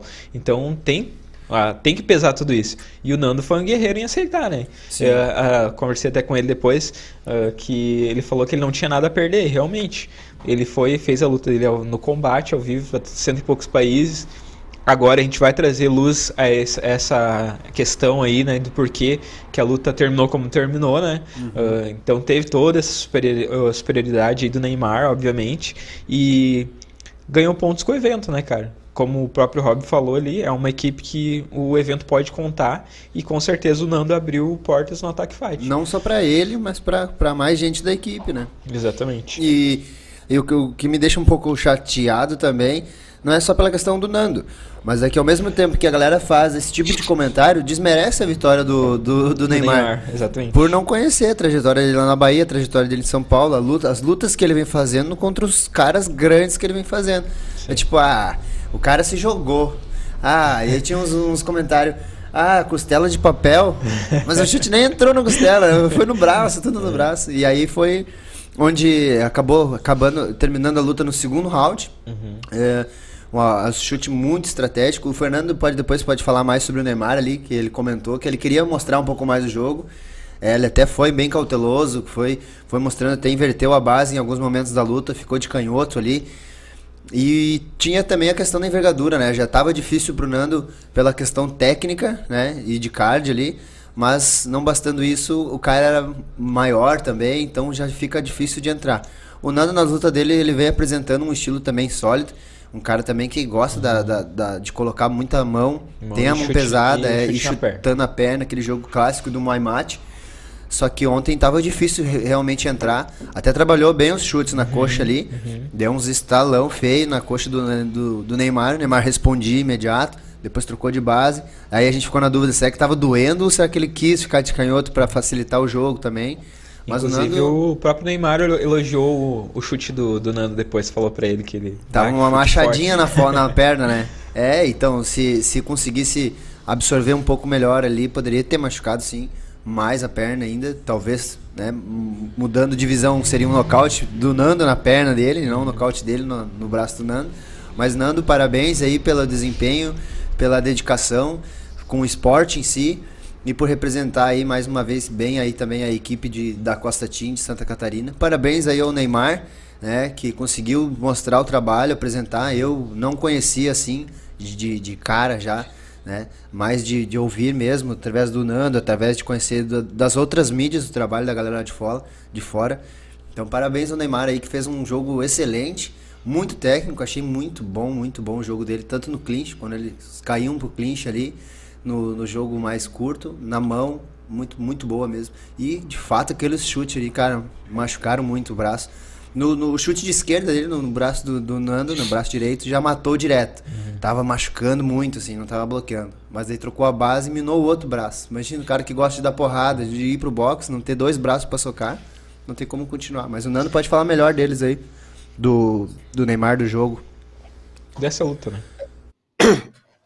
É, a primeira coisa que tem que pontuar, só para não alongar muito aí sobre os comentários que eu vi lá até no Instagram do canal Combate, é, muita gente falando sobre o novo.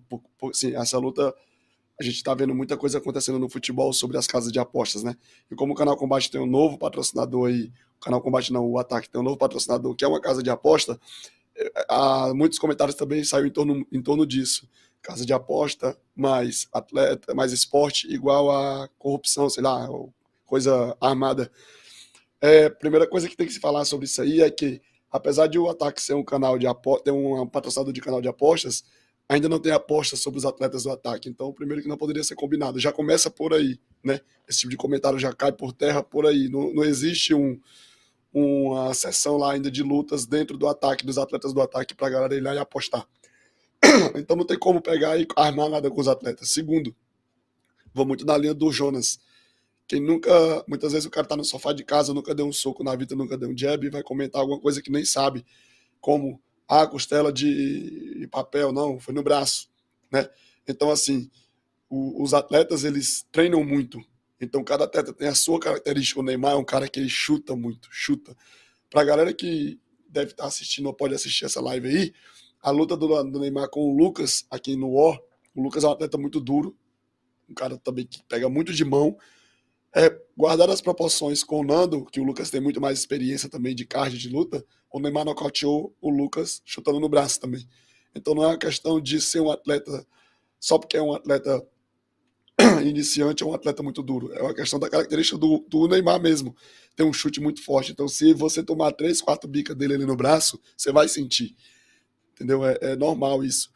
E a luta se desenrolou ali mais ou menos aí nesse ritmo, né? O Neymar é um cara que ele não queria se machucar, assim como nenhum atleta quer, mas ele queria mostrar o trabalho dele dentro da organização, até porque ele está estreando, né? O Neymar aqui em São Paulo tem uma derrota, que foi a estreia dele aqui em São Paulo no War Muay Thai para o Nascimento.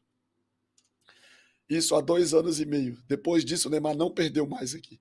O Neymar tem um empate aí, vitórias a rodo, até se tornar campeão do War Muay Thai ali em cima do Lucas na última luta, que ia ser uma revanche. Então é um cara muito experiente, o Neymar é campeão da Liga Nordeste, o Neymar é campeão lá no Nordeste em vários eventos. É um cara que está despontando. O Jonas, por exemplo, o Jonas tava, o Jonas poderia ter enfrentado o Neymar em um evento aqui em São Paulo, que era o Super 8. O Neymar estava escalado para o Super 8 ali início. O Neymar era um dos atletas que ia participar. Só que, que foi um evento que o Jonas participou aqui em São Paulo. Só que por alguns problemas ali que, que não deu certo, ele acabou se retirando do card naquela época e entrou. Eu acho que entrou até aquele rapaz lá de Santa Catarina, se eu não me engano. O. o Bo... é, o... Tá, tá, famoso nas mídias. É, esse cara, é, né? A, a, gente nem precisa falar o nome dele, mas esse cara é uma piada, né, meu? É, é uma piada é, e, e é incrível como ele consegue ter mídia ainda. E inclusive ele tava pedindo, pedindo luta Bom, pro ataque. Ele tem no... mídia de alguém né? Vai, tem que trazer ele, mano. Tem que trazer. Se eu fosse o Adriano, deixava ele lutar. Botava ele pra lutar. tá louco. Ah, Mas... ele, tem que ele tem que trazer. Assim, ele tem mídia, porque não, né? Do canal Último Round, com todo respeito aí, que a gente não tem preconceito, mas aqui a gente trabalha numa linha de pessoas que querem que o esporte cresça, não que o esporte é, regrida, né? Então, aqui no canal ele não tem mais. E se for colocar ele no ataque, eu volto da aposentadoria e luto com ele. Não tem problema, eu quero.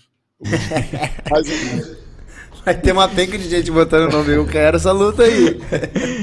então, uh, essa foi a quinta luta. Uh, então foi as boas-vindas aí, tanto pro Neymar, né? Mais um na minha 3,5. Ah, mais só, um. só, só uma coisinha. Que eu falei muito do Neymar, mas, meu, parabéns pro Nando. Primeiro, eu coloquei no resumão lá no canal do, do último round no Instagram muita coragem, muita determinação, porque é, a luta caiu realmente de quarta para quinta ali na, na, madrugada, né? Do Neymar, e, e, teve um problema que o Robin conseguiu resolver, o Robin, como não puxando o saco, mas como competente que é, correu atrás, ele ia participar da live com a gente aí na quinta-feira e falou assim, Fernando, eu ainda não resolvi o problema do Neymar, que é, quando a luta, quando ele soube que a luta tinha caído, o Neymar já estava no Rio Grande do Sul. Então não dava nem para ter dito mais assim, cara, não vem, a gente vai ajeitar alguma coisa para você mais para frente e tal. Não teve nem essa possibilidade, né? E o cara, já imagina, o Jonas sabe o que é o gasto, a gente que tá dentro do Muay Thai sabe o gasto, o cara de vir da Bahia para o Rio Grande do Sul, o gasto que é com passagens, com treino, com gasto com treino, com tudo, chegar no Rio Grande do Sul e não lutar, simplesmente não lutar.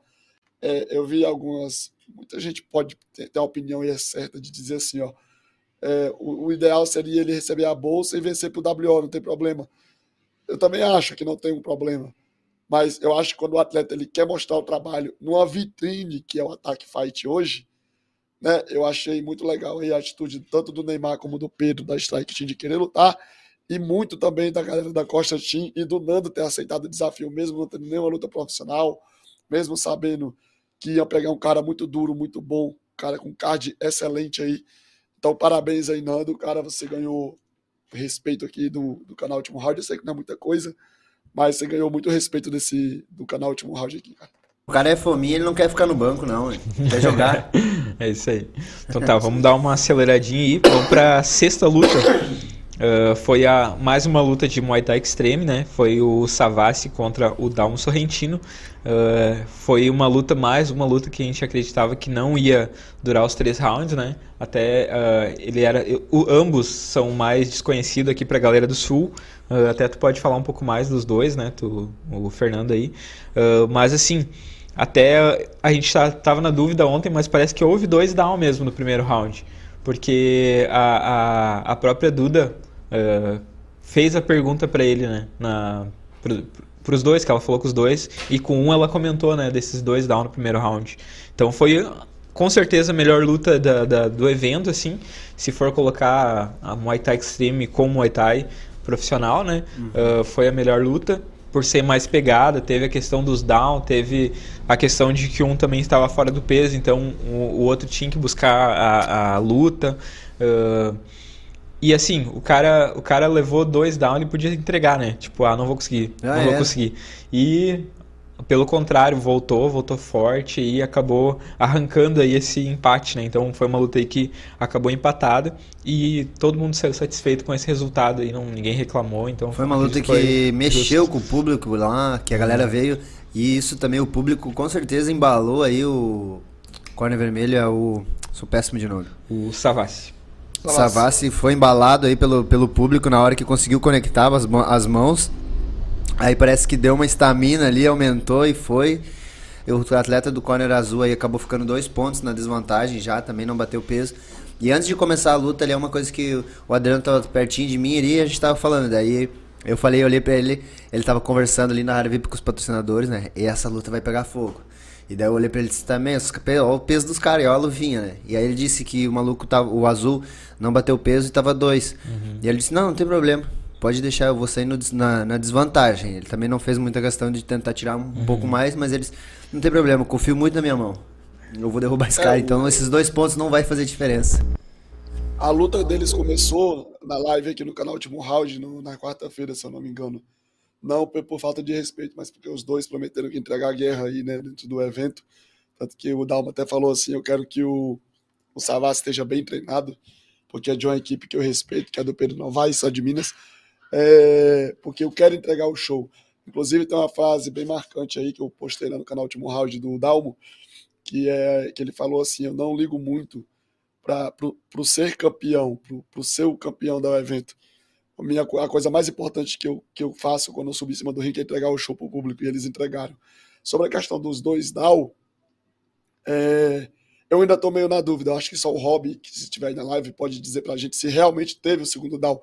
Porque é, eu, eu sei que o primeiro foi bem nítido, e naquela mão que entrou, a vantagem sumiu, né? A vantagem dos dois pontos.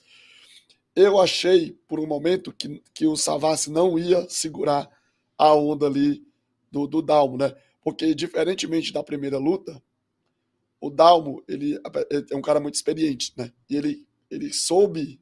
É, teve dois Dal, acho que o Max está confirmando aí no, no, no, chat. Eu tinha o, nitidamente. É, eu achei que era um Dal para cada lado, então foi dois Dal pro, pro azul. É.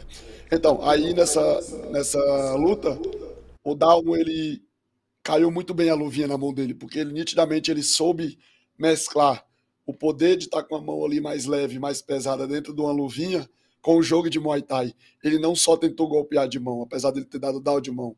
Ele chutou muito, ele fez combinações, ele pegou de clinch, ele foi um cara que ele lutou Muay Thai com uma luvinha de MMA. E o Savassi depois também que se reencontrou dentro da luta, ele também não deixou nada a desejar, porque é a característica dele mesmo, né? o Moidão, um cara que pega muito de mão, que chuta muito.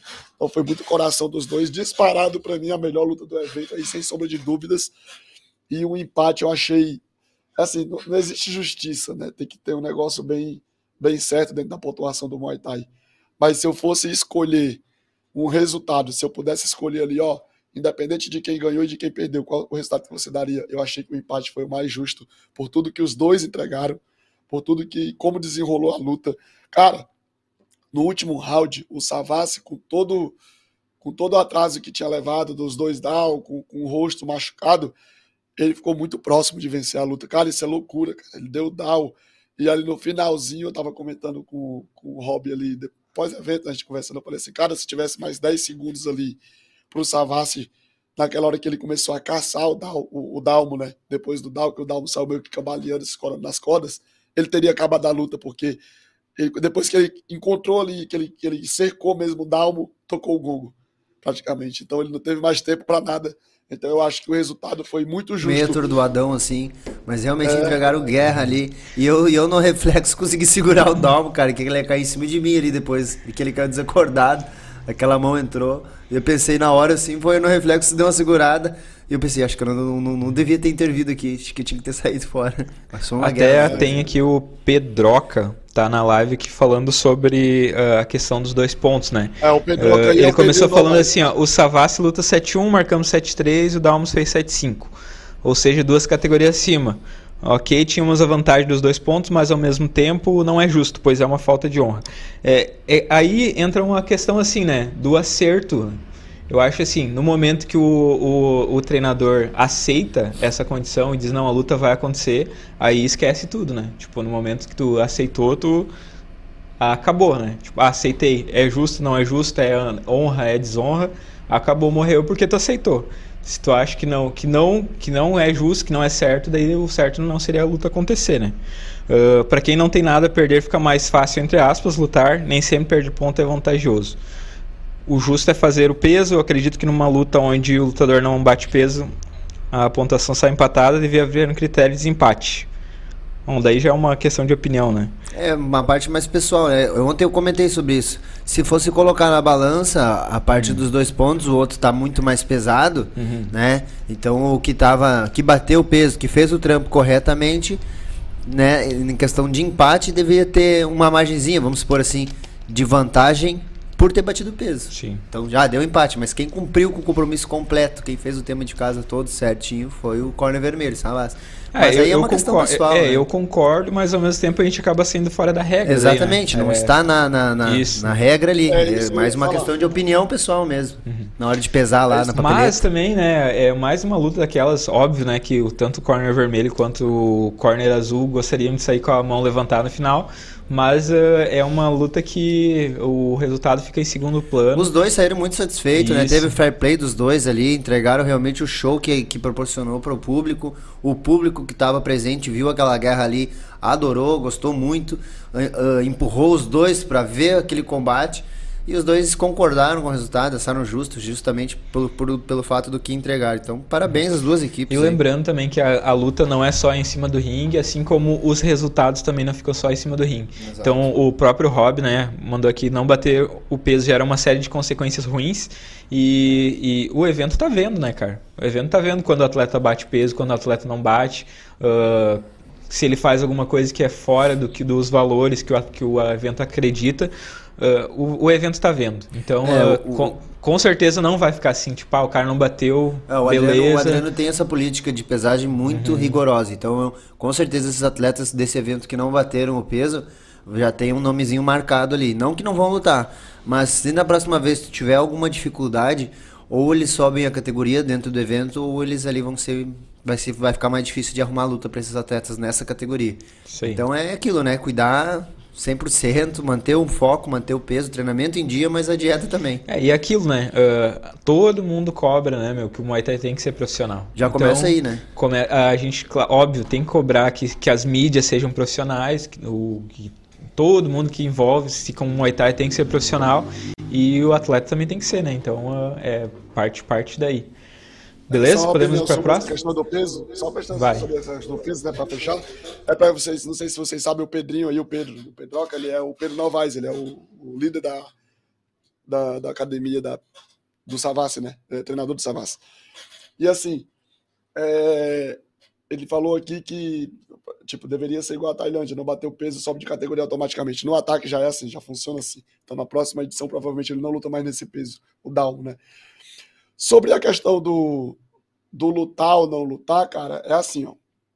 O profissional, o profissional, o profissionalismo, ele fala o quê? Que se não bater o peso, não tem luta. É que nem o Hermes falou. Então são dois pontos aí. E aí eu quero deixar só. É uma opinião minha, né? Dentro do que aconteceu. Vou na, na linha do Hermes. Se o atleta não bateu o peso, ele tem duas horas, ele não bateu o peso, eu, como treinador do meu adversário, de- dele, eu tenho o direito de falar assim: não, não tem luta. Ou tem. Então, assim, meio que é uma. A partir dali é um acordo que vocês fazem. Então, se esse acordo foi optado por ter.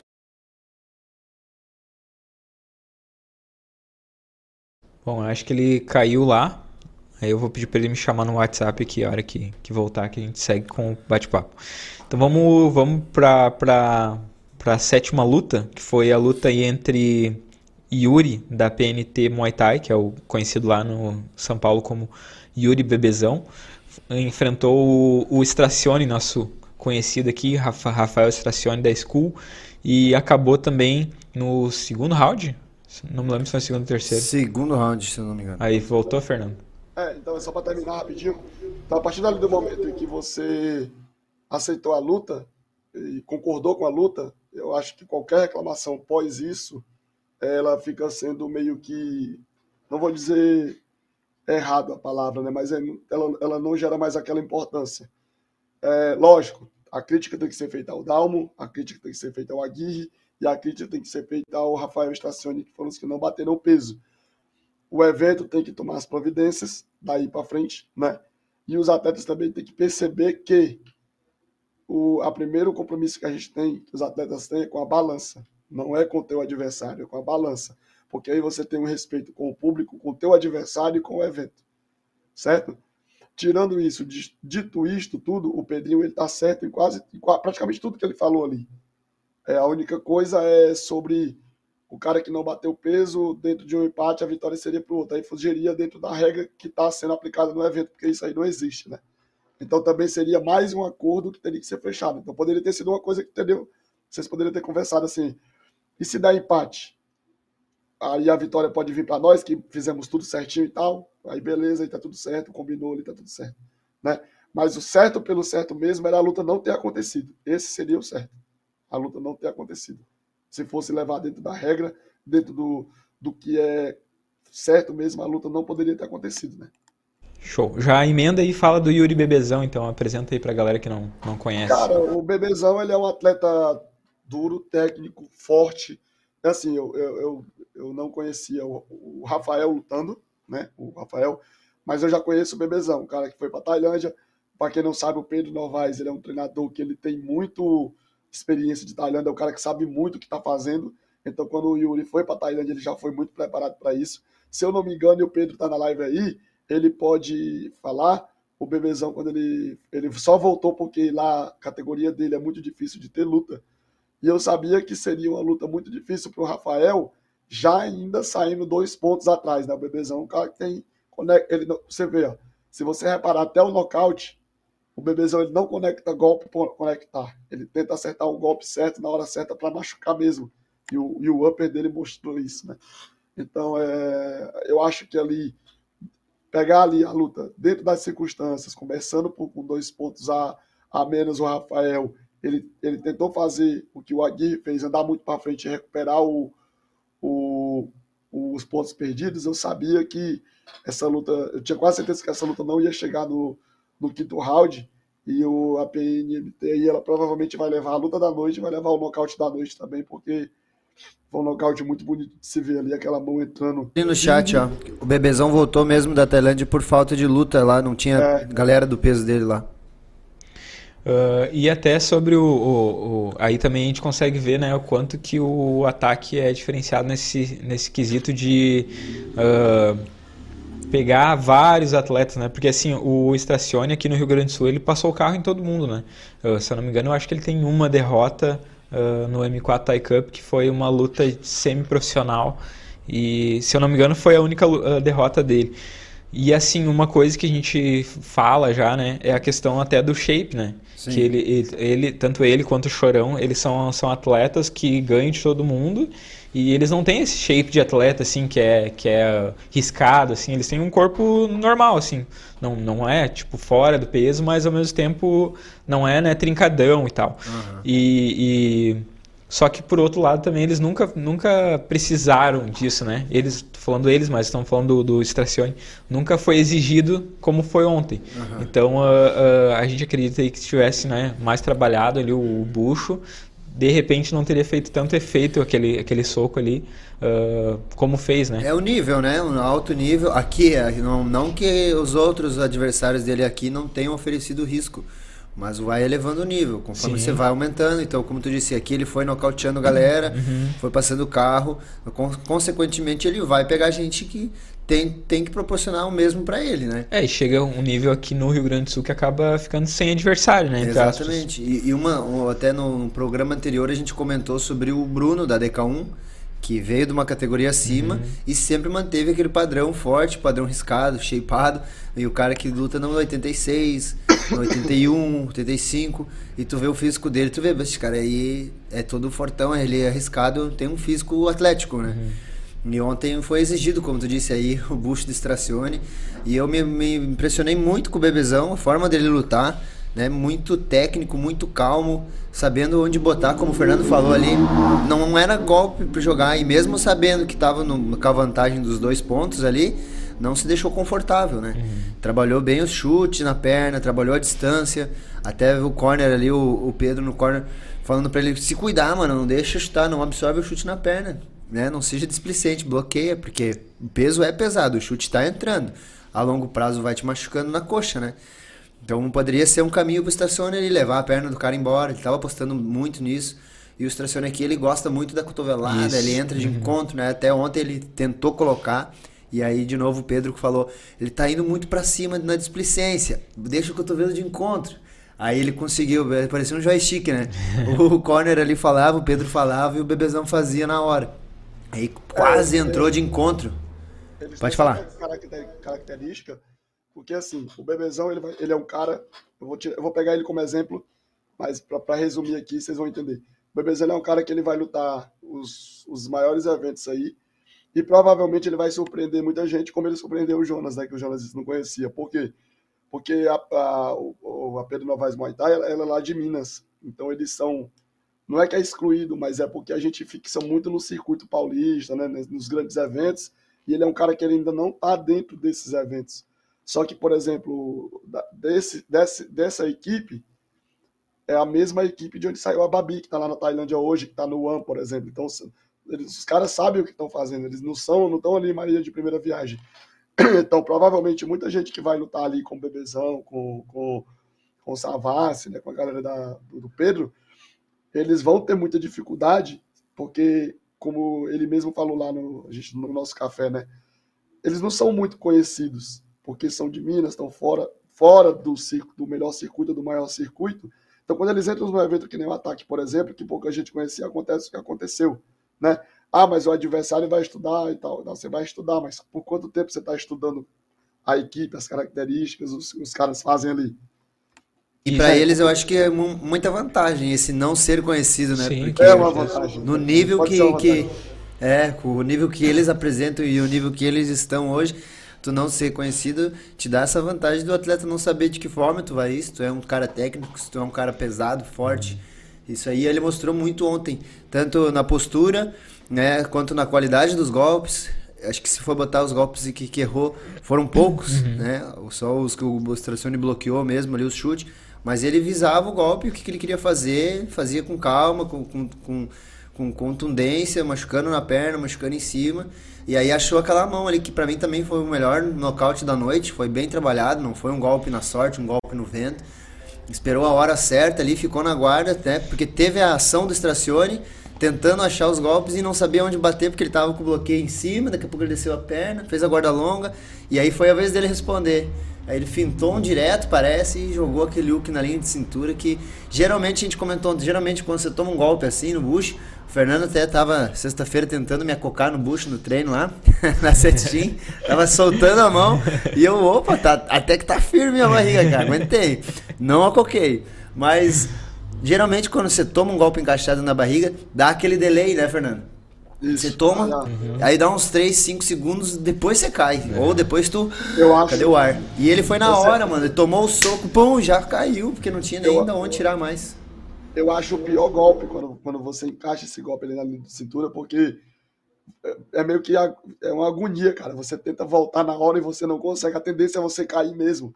Você dá aquela respirada e parece que é tipo o último suspiro, aí você acaba caindo, porque acaba. O Rob tava contando, fazendo a contagem, ele tava deitado, ele tava pra baixo, e ele deu a levantadinha pra você, ele vai agora. E ele fez assim, ah, não dá. E desceu esse é de o novo, pior. cara. E o pá, não vai voltar. Daí o Rob terminou a luta. Melhor golpe, mel- melhor nocaute da noite pra mim também, essa aí. Parabéns à equipe aí. Parabéns ao Bebezão e sejam bem-vindos, como o Herman falou, aí ao circuito do Rio Grande do Sul, né? Bem-vindos ao Attack Fight, que é do Brasil todo agora. Então esperamos ver mais aí desse, dessa luta, dessa técnica. aí. E até Eu deixar acho, um ponto aí da. Só para completar, eu acho Tá. que e aí são opiniões, né? Porque a galera pode ser que é puxar saco, mas no 8-1 é uma categoria que não tem muitos atletas, né? E provavelmente a gente está falando hoje aí do próximo campeão do 8-1 do ataque, né? Que é um cara acima, muito acima da média. E, e depois que ele pegar a cinta aí, não desmerecendo nenhum atleta, a galera vai ter que trabalhar muito para tirar. Porque o, o moleque é sinistro mesmo. Vocês viram pouco, vocês viram um pouco mais de, de um round e meio, mas eu já vi muito bebezão aí, e tive oportunidades e atleta, assim, diferente da, da 63,5, né? 63,5, 60, é uma categoria que alguns passos a mais aí pro, pro bebezão talvez já esteja na cabeça aí, disputando cinturão mesmo. E aí, só para pontuar mesmo, é, a questão do, do ataque fight tá chegando no Brasil todo, né? A importância disso a importância de, desse pessoal que veio lá da Bahia, que nem o pessoal do Neymar, uh, o próprio pessoal aí de Minas Gerais uh, e de outros estados que ainda vão por vir vir ao ataque e, e serem bem recebidos no sentido de comprometimento, de profissionalismo. Uh, a importância disso tudo, né? Desse contexto geral aí.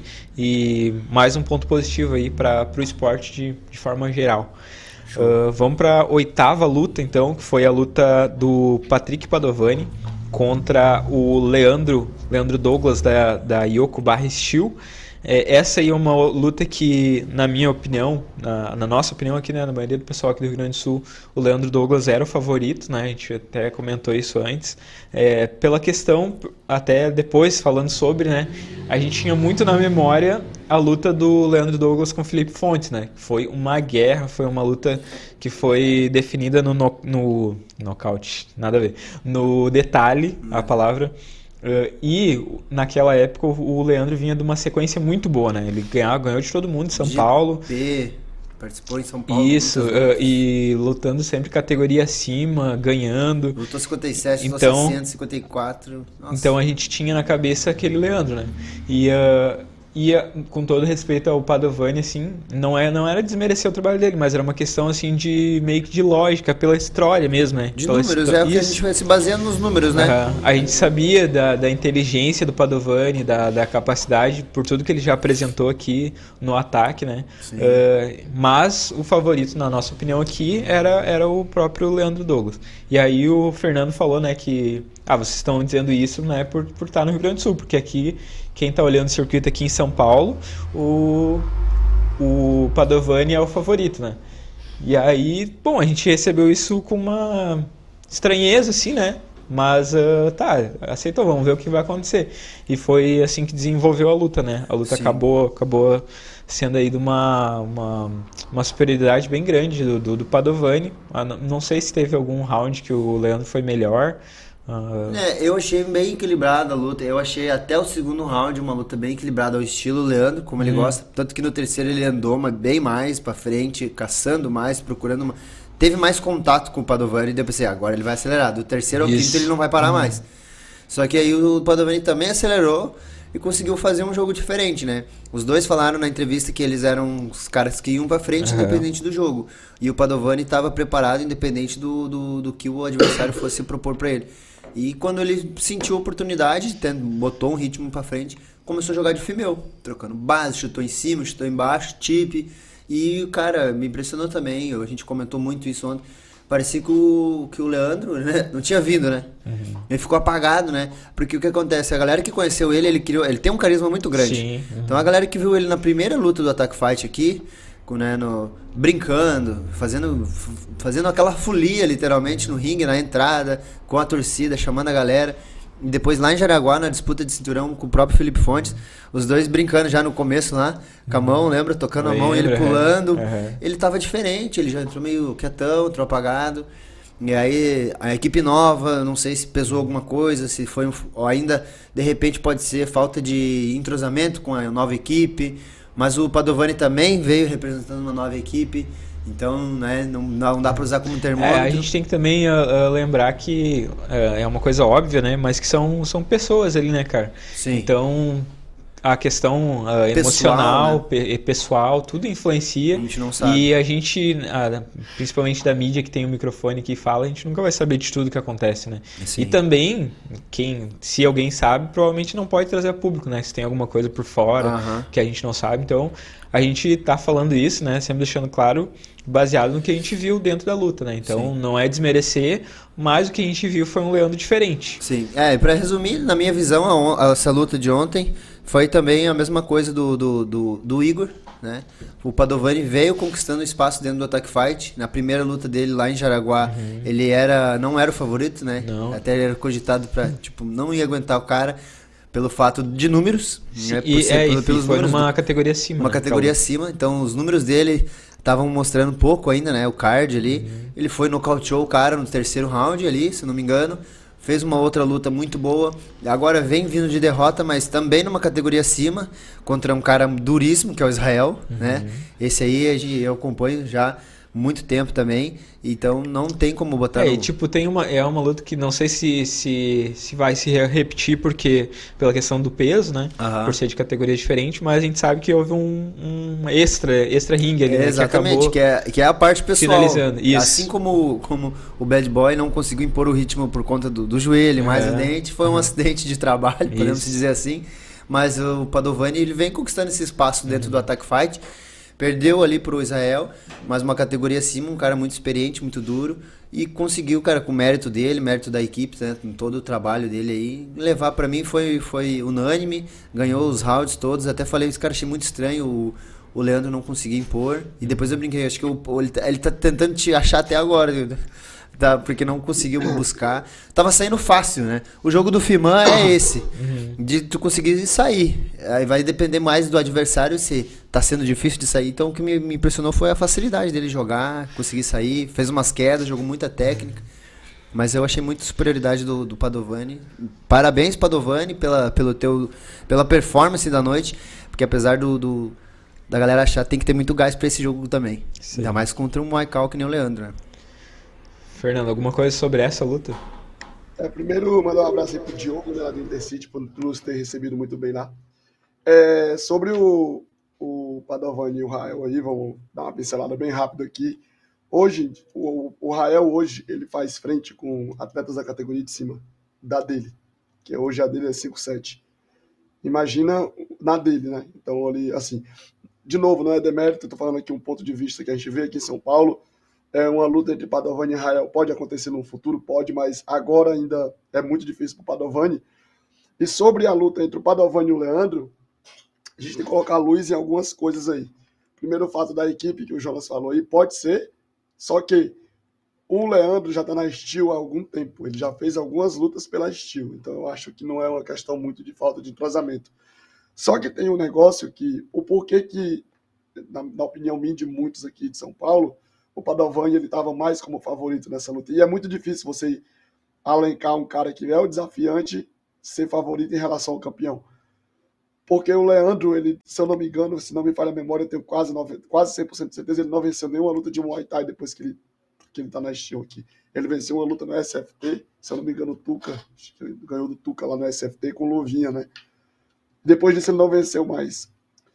É, já o, é, ah, e outra coisa também que pouca gente sabe, aí eu vou falar em primeira mão aqui, eu não soltei, acho que porque eu esqueci de falar para vocês lá, é que o Leandro fez a sua reta final de preparação toda com a mão esquerda machucada. Ele tava, entendeu? Ele, então, ele tinha, eu acho que ele tinha alguma lesão na mão esquerda e ele fez a reta final de preparação dele toda. Eu fiz um, um sparring com ele lá na Steel e até machuquei o joelho nesse sparring, né? E, e uma das coisas que o Ivan pediu, ó, não não chuta do lado esquerdo porque ele está voltando de uma lesão e ele não pode machucar que ele tem luta próxima, que seria o ataque, né? Então ele treinava muito mais ali com a mão direita, se eu não me engano. Ou vice-versa, mas era uma das duas mãos. Mas se eu não me engano, era a mão esquerda. O Padovani, cara, é um moleque que ele trabalha muito, né? E ele mudou de equipe recentemente, eu não sei o porquê. É, aí é um problema dele lá em resolver. Ele estava na tribo de Judá e foi para 013. E eu acho que isso foi o, o que completou o jogo do Padovani, sabe? Entrar na 013, não desmerecendo a equipe antiga, né, que os meninos podem estar assistindo. Mas o que eu achava muito que era um dos pontos fracos do Padovani era o clinch. E ele foi para uma equipe que é referência de clinch aqui. Então foram três semanas e eu tenho certeza que essa galera da 013, que tá ali na, na pessoa do Bruno Marques, que é um clinchador nato, o cara sabe muito, ajustou muito o jogo. Então você pode, se vocês repararem bem a luta, o, o Leandro procurou o clinch o tempo todo, porque é dele também, ele tem um clinch muito bom. Só que o Padovani não deveu em nada, até no clinch o Padovani foi superior dentro da luta.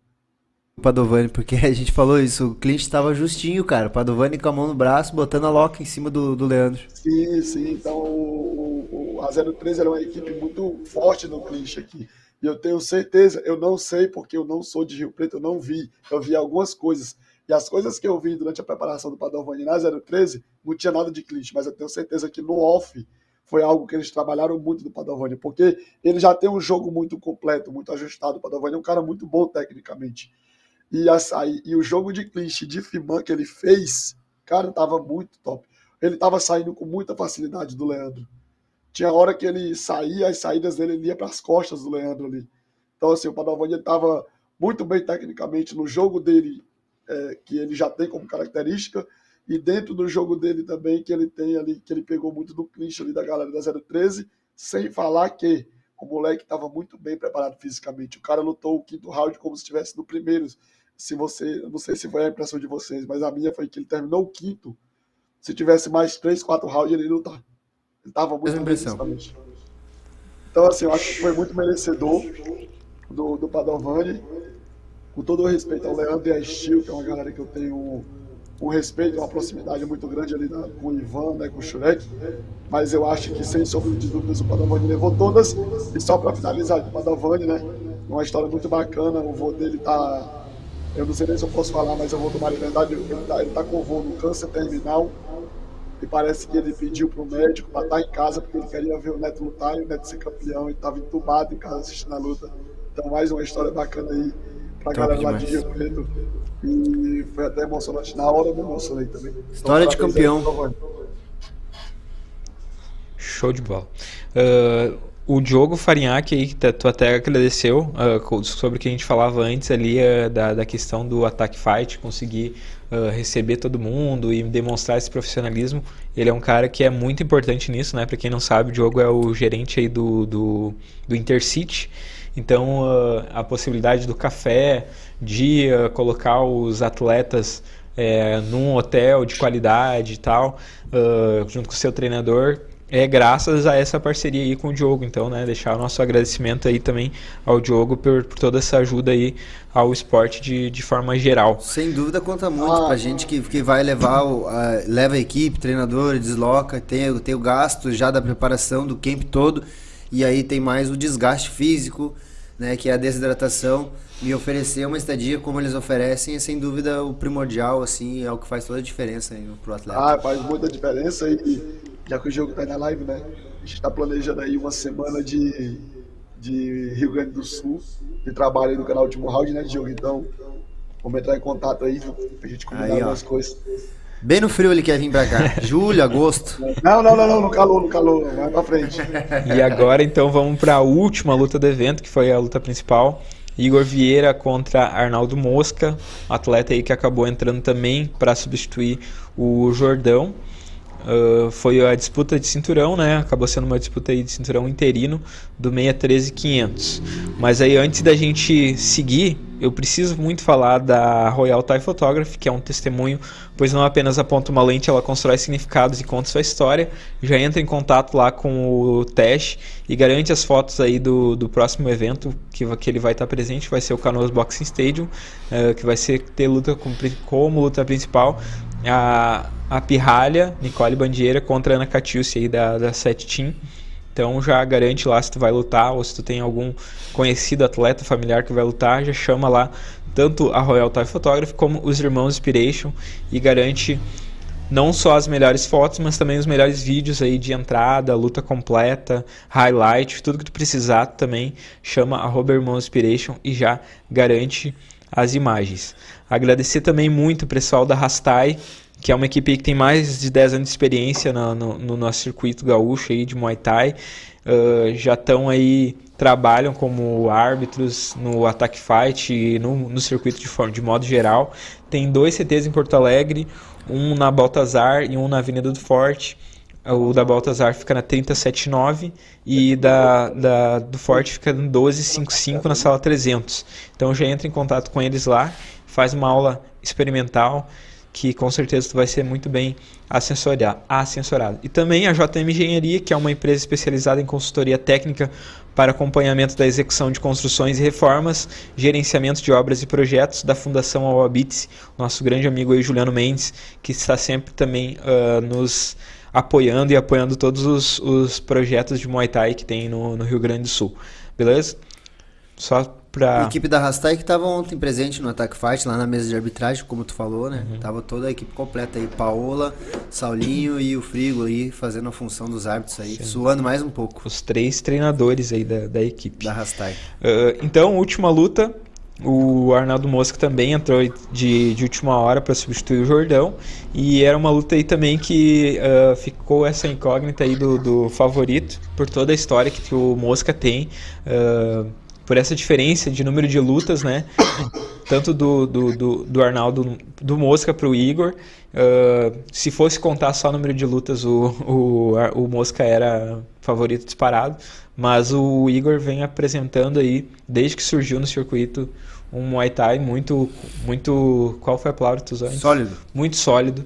E, e a gente estava curioso aí para ver mesmo, difícil de apontar um como favorito, porque o, todas as lutas do Igor, ele, ele ofereceu o Muay Thai de acordo com o atleta, né? De acordo com o adversário. Se ele precisava ser mais agressivo, ele era mais agressivo. Se ele era, fosse mais passivo, ele ia fazer uma luta mais passiva. E acabou fazendo um lutão ontem contra o Mosca. Contra o Mosca. Eu acho que esse foi o erro, é, de encontro a isso que tu falou, o erro do Mosca foi ter jogado ele para fora do ringue. eu acho que fez ele voltar muito bravo, mano. Puto, é showdown, né? Uhum. Então, é, mas brincadeiras à parte aí, uma luta que a gente já sabia que ia ser muito técnica. O Emer tava comentando antes da luta, vai ser ou uma luta muito parada ou uma luta muito movimentada. Que vale cinturão, os dois bateram o peso, né, certinho, então é uma luta onde quem errar menos vai levar o cinturão. Luta de cinturão é disputada round a round. Então, garante um round, depois garante outro. Tem tudo para ser uma luta muito calculista, mas também muito agressiva. Então vai depender dos dois. E o que me impressionou também foi o, o a recuperação do Mosca, né? Pra outra vez ele tava no 63,5, mano, ah, muito acabado. Porque ele é alto, é, tem uma estrutura muito forte fisicamente, e para bater 63,5 é difícil. O Igor já estava mais, é mais baixinho, mas também tem uma estrutura muito forte, é um cara muito grande, né, pra, pra estrutura dele. Sofre também, porque o cara é, é uma tora, né, é uma parede, né. Inclusive tem essa incógnita aí se ele vai continuar no 63,5, né, com o tempo, porque ele tem 19 anos, né, então... 19 aninhos. é, a tendência é voar mais e mais. Mas ontem foi uma guerra também para mim, na minha opinião, aí o, o Igor tava, tava levando um atraso até o momento do Dow ali, até um pouquinho antes. O Mosca tava sendo um pouco mais contundente, um pouco mais forte, né? Batendo muita mão, muito chute de resposta na perna. O Igor não estava conseguindo encontrar a distância daquelas mãos e daquele jogo que ele faz muito soco no bucho ali, muito direto embaixo, cruzado em cima e sempre terminando também com chute na perna. E, deu para ver o treinador dele ali pedindo para ele botar a mão antes de chutar, porque ele, não sei, estava um pouco ansioso demais e queria chutar o Mosca do zero, assim, o Mosca tava com a esquiva em dia, então ele tava errando muito golpe e o Mosca tava conectando mais. E ainda depois daquilo ali, o Mosca grudou um chute, não lembro se foi um tip ou um chute, e acabou botando umas mãos e lançou, né? Não foi não foi. surgiu alguns comentários de que ah, foi desleal e ah, não sei o que. Ele estava dentro da regra, usou os dois passos que poderia, no máximo, dar para frente. Só que deu azar de já estar tá colado na corda, né? Usou, deu, dois passinhos com direto e desequilibrado. E, e, também deu azar do, do Igor ser pequenininho. Aí passou no meio das é. cordas, né? Se ele fosse um pouco maior, ele tinha ficado. Mas aí caiu para fora das cordas e pensou, mano, tô muito atrás agora. Né? Ficou, ficou estranho, ficou feio aqui. E aí foi para frente, conectando mais abriu aquela agressividade que a gente falou que faltava um pouquinho, falta em alguns estilos ainda para conseguir conectar. E ao contrário do Aguirre que a gente falou antes, né? Não ficou tão afobado. Foi botando volume, mas aquele volume consciente, aquele volume consistente, batendo embaixo, batendo em cima, até encontrar a distância certinho, botou os cruzados aí que balançou o Mosca. E mais uma vez, aquela galera que tava ali, o público que tava presente no evento, também viu, sentiu a oportunidade e aquilo ali embalou o Igor. Tipo, não fui só eu que vi, que senti que encaixou, a galera viu. E aí ele conseguiu botar mais golpe até abrir o down no Mosca. Então abriu o down no Mosca, aí parece que voltou aquele Igor de novo, voltou a confiança. Aí ele começou a soltar, brincou, mandou o, o Mosca dar mais soco no bucho dele, que ali ele não ia cocar. E aí foi garantindo round a round, a luta depois até o quinto round, sendo consistente, sólido. O Mosca tentou dar uma acelerada, mas no final foi difícil buscar, porque tava meio parelho até então. Mas aí ficou difícil pro Mosca buscar aí. E eu falei pro Fernando lá. Aí o profeta Jonas ataca novamente. Eu falei lá, meu, essa luta aí a gente vai dar um down ou no terceiro ou no quarto. Eu tô com a impressão de que o Igor vai achar aquela mão, porque por causa da questão da envergadura, né? Vai socar pra cima, se pegar no queixo, desliga. Pá, deu no ter quarto áudio, e ele achou a mão, eu, eu do outro lado fazia assim, Fernando, eu te falei, cara, eu te falei. Tinha que ter apostado, senão eu ia ganhar um açaí, Fernando. Não apostei Fernando tirou uma graninha ontem do Chaves, que tá aí na, na live também ontem aí. Apostou umas lutas aí, perdeu uma grana, ganhou açaí, ganhou 100 reais do Chaves, ganhou um valorzinho e depois mais uns açaí da Ana Catius também. Que ela não paga, na verdade, né? Ela não me paga, né? Vai ter que pagar, filha. Daqui a pouco eu vou botar uma, uma, uma empresa de açaí aí, sem eu gastar nenhum centavo para comprar, só com os que ela tá me devendo. É. Mas E, enfim, Fernando? falando sobre, sobre essa luta, cara. É assim, primeira coisa, primeiro ponto que eu quero falar que é surreal você olhar pro Igor e falar que esse moleque só tem 19 anos. Com essa, 19 anos com essa, com toda essa, essa percepção de luta, com toda essa mentalidade que esse cara tem. Por quê? Quando, é, durante a luta, como o Jonas estava falando aí, o Emerson também estava falando, até a hora da mão ali, até mais ou menos o terceiro round, tava meio que nítido que o Igor tava atrás da luta, né? E, e eu percebia isso, na, pelo menos a minha visão muito clara. Eu via algumas pessoas do lado achando que não, que tava meu parelho, que tinha sido o Igor estava um pouco na frente por causa dos golpes, mas eu, eu tinha essa percepção. Quando eu fui entrevistar, eu, eu- e aí teve o Dow. E o Dow muda tudo, porque aí o jogo inverte. Né? O, o Igor passa a ganhar confiança, o Mosca é, meio que retraiu um pouco, apesar de que eu estava conversando com o Rob aí, o, o, o- Como é que eu vou te dizer? O, sobre essa. Na hora que o, o Igor deu o down, eu falei que eu achei que ele. Ele foi menos do que eu esperava para acabar a luta. E, e eu não vi um lance que o Rob falou que dentro da hora que o Igor foi, o Mosca deixou uma mão e pegou o Igor também. E aí o Igor meio que travou também, falou assim, opa, peraí, já tô na frente, eu não vou arriscar, né? Já, agora eu tô na frente. Agora eu vou começar a, a, a, a virar a luta a partir daqui. Então, assim, na entrevista com, com o Igor, cara, quando eu fui conversar com ele antes da entrevista, ele falou assim, então, cara, a luta tava meio assim, mas tava meio parelho, mas ele, eu tinha noção que ele tava na frente, que eu tava perdendo a luta. Então, quando ele me falou isso, eu falei assim, porra, esse moleque não pode ser, não pode ter só 19 anos e tá lutando desse jeito, nesse nível, com essa percepção de luta. Talvez por isso ele esteja onde ele está, né? Em evidência, campeão interino da Dark Fight, é, com lutas marcadas aí, acho pelo Brasil, vai lutar aqui em São Paulo mês que vem aí contra o, o Lucas, né? Caso o Lucas se recupere bem aí no Revolution. Então, moleque, parabéns aí pra equipe, pro Igor. Cara, vocês vão longe aí desse jeito.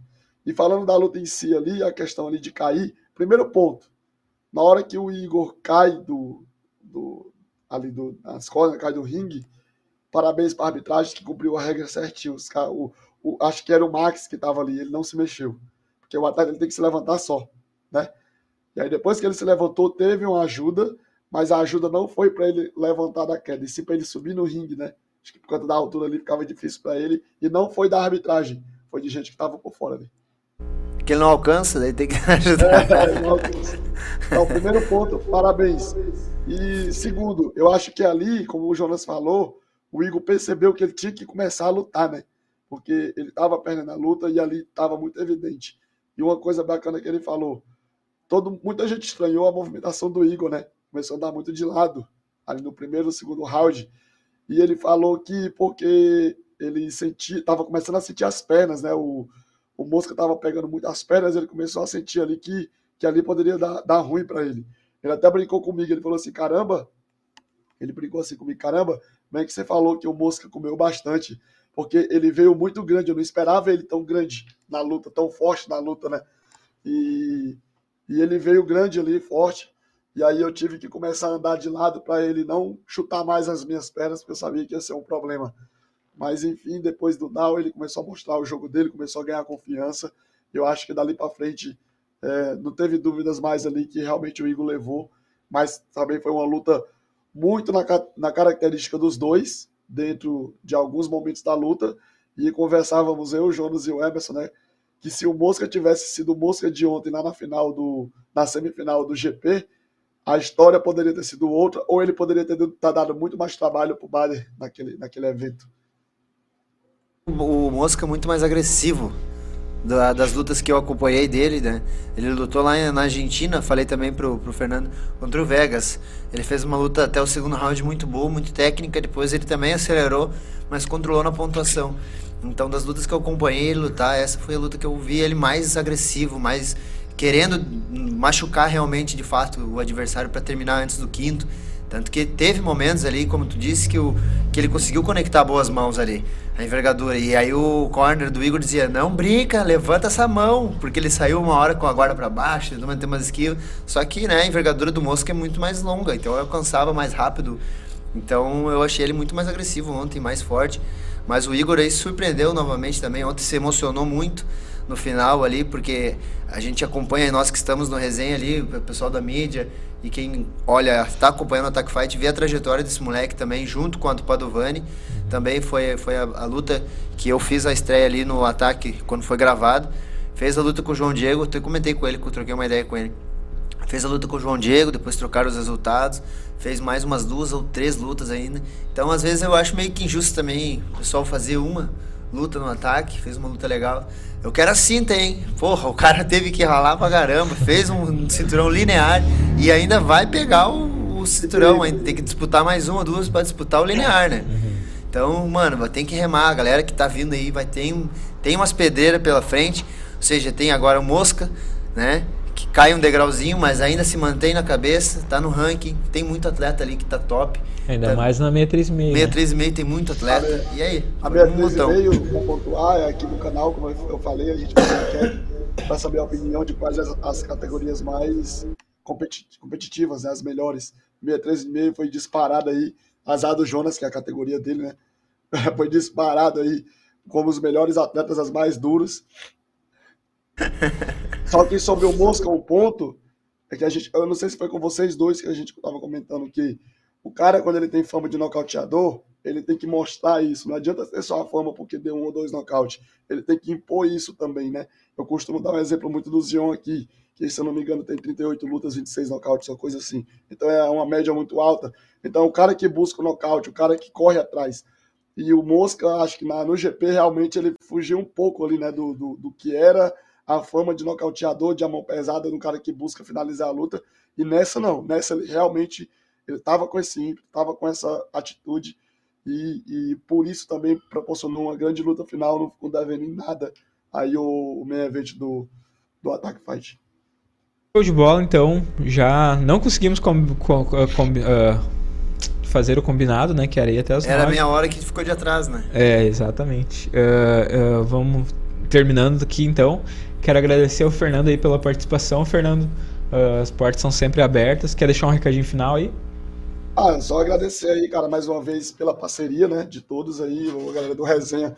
É, a, a, amizade da gente aqui foi, foi sendo construída sem muito, mas sem muita forçação de barra, né, a gente foi se conhecendo aí dentro do Muay Thai, dentro da mídia, e acabamos que a gente, acho que a gente entendeu que a gente trabalha pelo mesmo ideal, fora que são pessoas incríveis.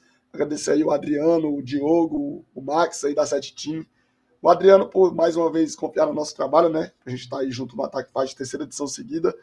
E o, a galera da Sete tinha aí é sem comentários, né? Desde o Super 8 que a gente se conheceu aqui, meio que uma química legal aí, que a gente fez uma amizade. Então, quando eu vou lá no, no, no, Rio Grande do Sul agora, eu sempre dou uma passada na para fazer um treininho. Tô com o joelho machucado, mas fiz questão de treinar para porque é muito bacana, me, me faz bem isso aí. E no geral aí, para a galera do Rio Grande do Sul, agradecer pelo carinho que vocês têm com a gente aqui eu, eu vejo aqui os números aqui do canal Timo Round. O Rio Grande do Sul é o segundo estado que mais acompanha o nosso canal aqui nas mídias sociais, aqui, seja no YouTube, seja no, no Instagram. Então, assim, agradecer pelo carinho que vocês têm com a gente, sempre nos recebendo, pelo menos eu quando eu vou aí, ou quando estamos nas redes sociais, nos recebem bem, pela receptividade, vocês são bacana. Eu acho que o Rio Grande do Sul hoje é mais um dos estados que eu quero estar sempre aí, tá, tá indo, seja para o Muay Thai, seja para visitar, porque eu me sinto muito bem acolhido e, e, e isso é importante para o ser humano e para a gente como mídia, como trabalho dentro do Muay Thai. Agradecer a todos e que vocês continuem nesse crescimento do Muay Thai, nesse consumo do Muay Thai que vocês têm, que eu já falei aqui, vou falar de novo. Se vocês continuarem nessa toada, daqui a pouco vocês estão pau a pau aqui com a galera, com a galera que, que de São Paulo aí dentro do, do circuito do Muay Thai. É recíproco esse carinho aqui, porque a gente viu, né? Quando o Emerson também a gente foi para lá, o carinho e o reconhecimento que a galera tem pelo nosso canal através do Resenha Muay Thai. Eu ali, através da, da do Instagram pessoal ali, uh, como atleta, né? E participar, como tu falou, desde o GP Super 8, onde foi a nossa primeira ida a São Paulo, e consegui mostrar um grande trabalho, uma grande performance aí na, na, na luta, no, no, evento, e fui muito bem recebido pela, pela galera. Foi só nós quatro, foi eu, o Max, a Patri e o Claudecir aí que me acompanhou, o Chaves. E, e, e, tive torcida da galera ali, vendo minhas lutas aí. Teve uma galera que se identificou. Disse, bah, cara, veio dar os parabéns depois. Treinadores e equipes que vieram falar que a gente está mostrando um bom trabalho. Eles estão acompanhando o Rio Grande do Sul também. Então, desde aí é muito recíproco o carinho que vocês têm com a gente e a gente tem com vocês também. Então sejam sempre bem-vindos aí, Fernando. A gente que agradece, sempre aí um parceirão na nossa só mais ida. Uma coisinha. O Glaudeci é o que tá aí, é o Chaveirinho, né? É o Chaves, né? Mas é, aqui por baixo, agradecer aqui, ó. Aí, ó. Pelo presente ah. recebido lá da Sete de Novo Hamburgo. Que é tá lá com o Jonas e o Chaves, então muito obrigado pelo presente. Ele tá é falando nóis. aqui, Fernando, tem que devolver o dinheiro, tinha informação de bastidor. Cara, informações a gente segura. Né? A aposta é aposta, né, filho? É, Já é era. Do jogo, é do jogo. Mas, cara, muito obrigado pela camisa bem bonita. Não é a Top. primeira vez que eu vou no Rio Grande do Sul e recebo presente. Assim, não é o material, mas a gente vê pelo carinho, né? Do, Top. Na entrega ali para poder ter uma lembrança. Então, muito obrigado mesmo aí. É nóis, tá sempre é, em casa. Foi, foi conhecer o nosso CT em Novo Hamburgo, então as portas estão abertas. E fiquem ligados amanhã, vai ter live no canal Último Round também, né? É, amanhã a gente está programando um, um pós-evento também aqui no canal Último Round, né? Top. Se o Ederson participa aí. É, o Rob Lins ele já está meio que confirmado, a gente vai só ajustar horários aí. E aí Show. o Rob participa a live toda. E aí, se o, o Emerson aí também, se a Duda quiser participar, pra Beleza. gente falar muito sobre Attack Fight aí. Show de bola. Então te inscreve no canal já aí, galera. Canal Último Round aí no, no YouTube. Siga lá também no Instagram, canal Último Round. Assim como a gente vem fazendo nosso trabalho aqui no Rio Grande do Sul, ele faz o trabalho lá em São Paulo, em todos os eventos de Muay Thai. Lá o circuito também é muito grande e agora tá vindo direto acompanhar o Attack Fight aí e dar crescimento ao esporte, segmento aí aos atletas, também divulgando os atletas, né, como mídia. Isso faz toda a diferença. Então, custa nada vocês ir lá, se inscrever no canal do cara para apoiar e fortalecer quem fortalece vocês, beleza? E desde já agradecer aí mais um programa uma novidade para vocês e a gente está tentando alavancar algumas parcerias aí. É, a gente já conseguiu uma, né? E vamos tentar mais algumas, porque a ideia agora não é ir no Rio Grande do Sul, só acompanhar o Attack Fight. Agora a ideia é a gente pegar aí o calendário de vocês e começar aí com mais frequência em alguns outros eventos, como The Contenders, como CBS, como alguns eventos aí, e assim como alguns outros eventos do Brasil que a gente já está recebendo alguns convites. Então pode esperar que a gente não vai aí no Rio Grande do Sul só para cobrir ataque. Daqui a pouco a gente está aí cobrindo The Contenders ou um CBS também, ou algum outro evento que tenha. Top, show de bola. Isso aí. Então, um grande abraço para vocês aí. Já vou me despedindo, encerrando a minha parte por aqui. Um, foi um evento muito top. Obrigado, como tu falou, obrigado ao Adriano aí do Attack Fight por confiar no nosso trabalho. Foi mais uma vez que a gente pôde participar e tá aí na, na área VIP participando, interagindo, entrevistando os atletas aí. Obrigado a vocês e novamente mais um feliz Dia das Mães aí, é um resto de domingo para todas as mães presentes. E se inscrevam no nosso canal, sigam a gente nas redes sociais lá também, certo? E fortalece muito. Te inscreve aí, ativa o sininho das notificações para ficar por dentro de tudo que a gente posta. E durante a semana a gente vai postando mais. Como o Emerson falou, tem mais evento aqui, tem o CBS Girls, que vai ter muito mais coisa aí. Então, é nós, família. Tamo junto. Palavra com o CEO aí, Emerson da Luz agora. Não, só tem que dar. Sim. Tem aquele surpresa ele conta. Hã? É eu? Quem é o Eu sou que que- senhor? O que, que é senhor? É. Senhor, falei errado. Senhor, Emerson. Então, o Jonas falou tudo que tinha pra falar. Era isso aí. Muito obrigado, Fernando. Muito obrigado, Jonas. Muito obrigado, Attack Fight. Ah, seguimos no trabalho. Semana que vem tem a resenha Muay Thai às 19 horas. É nóis. Ah, obrigado, Estúdio Score aí. Aê, nem Pela falamos hoje, né? paciência, obrigado. Desculpa o Ah. atraso e obrigado pela paciência aí. Que a gente passou de novo do Ó, horário. vocês têm até café aí, cara. Ah, Sim, ô. te Tu vai, ter, tu, tu vai ter que vir aqui, ó. A próxima vez que tiver, tu vai ter que vir aqui no estúdio. Eu vou fazer Eu um com sempre uma... falo que é o, é o melhor, melhor estúdio de, de Gravataí região aqui e o melhor atendimento com certeza. Então, sempre falo, né? Quem quiser, quem precisar ir do estúdio Core, chama eles lá no Instagram, core.ag, que tu vai ser muito bem recebido e vai ter qualidade técnica aí, né? Pra fazer Só o que que daí- for necessário. Assim, ó, quando tiver logo mais aí eu vou ter luta marcada. Eu não parei, então quando tiver luta marcada tem que botar uns negocinhos integral aqui. Isso, isso aí eu vou ter que parar com isso daqui daí. Não quer mais nada. Vou falar com ele. É então nóis, tá. família. Passamos bastante horário. Muito Valeu, obrigado a todo mundo aí. Até Abraço. semana que vem. Valeu, abraço. Valeu. Foi.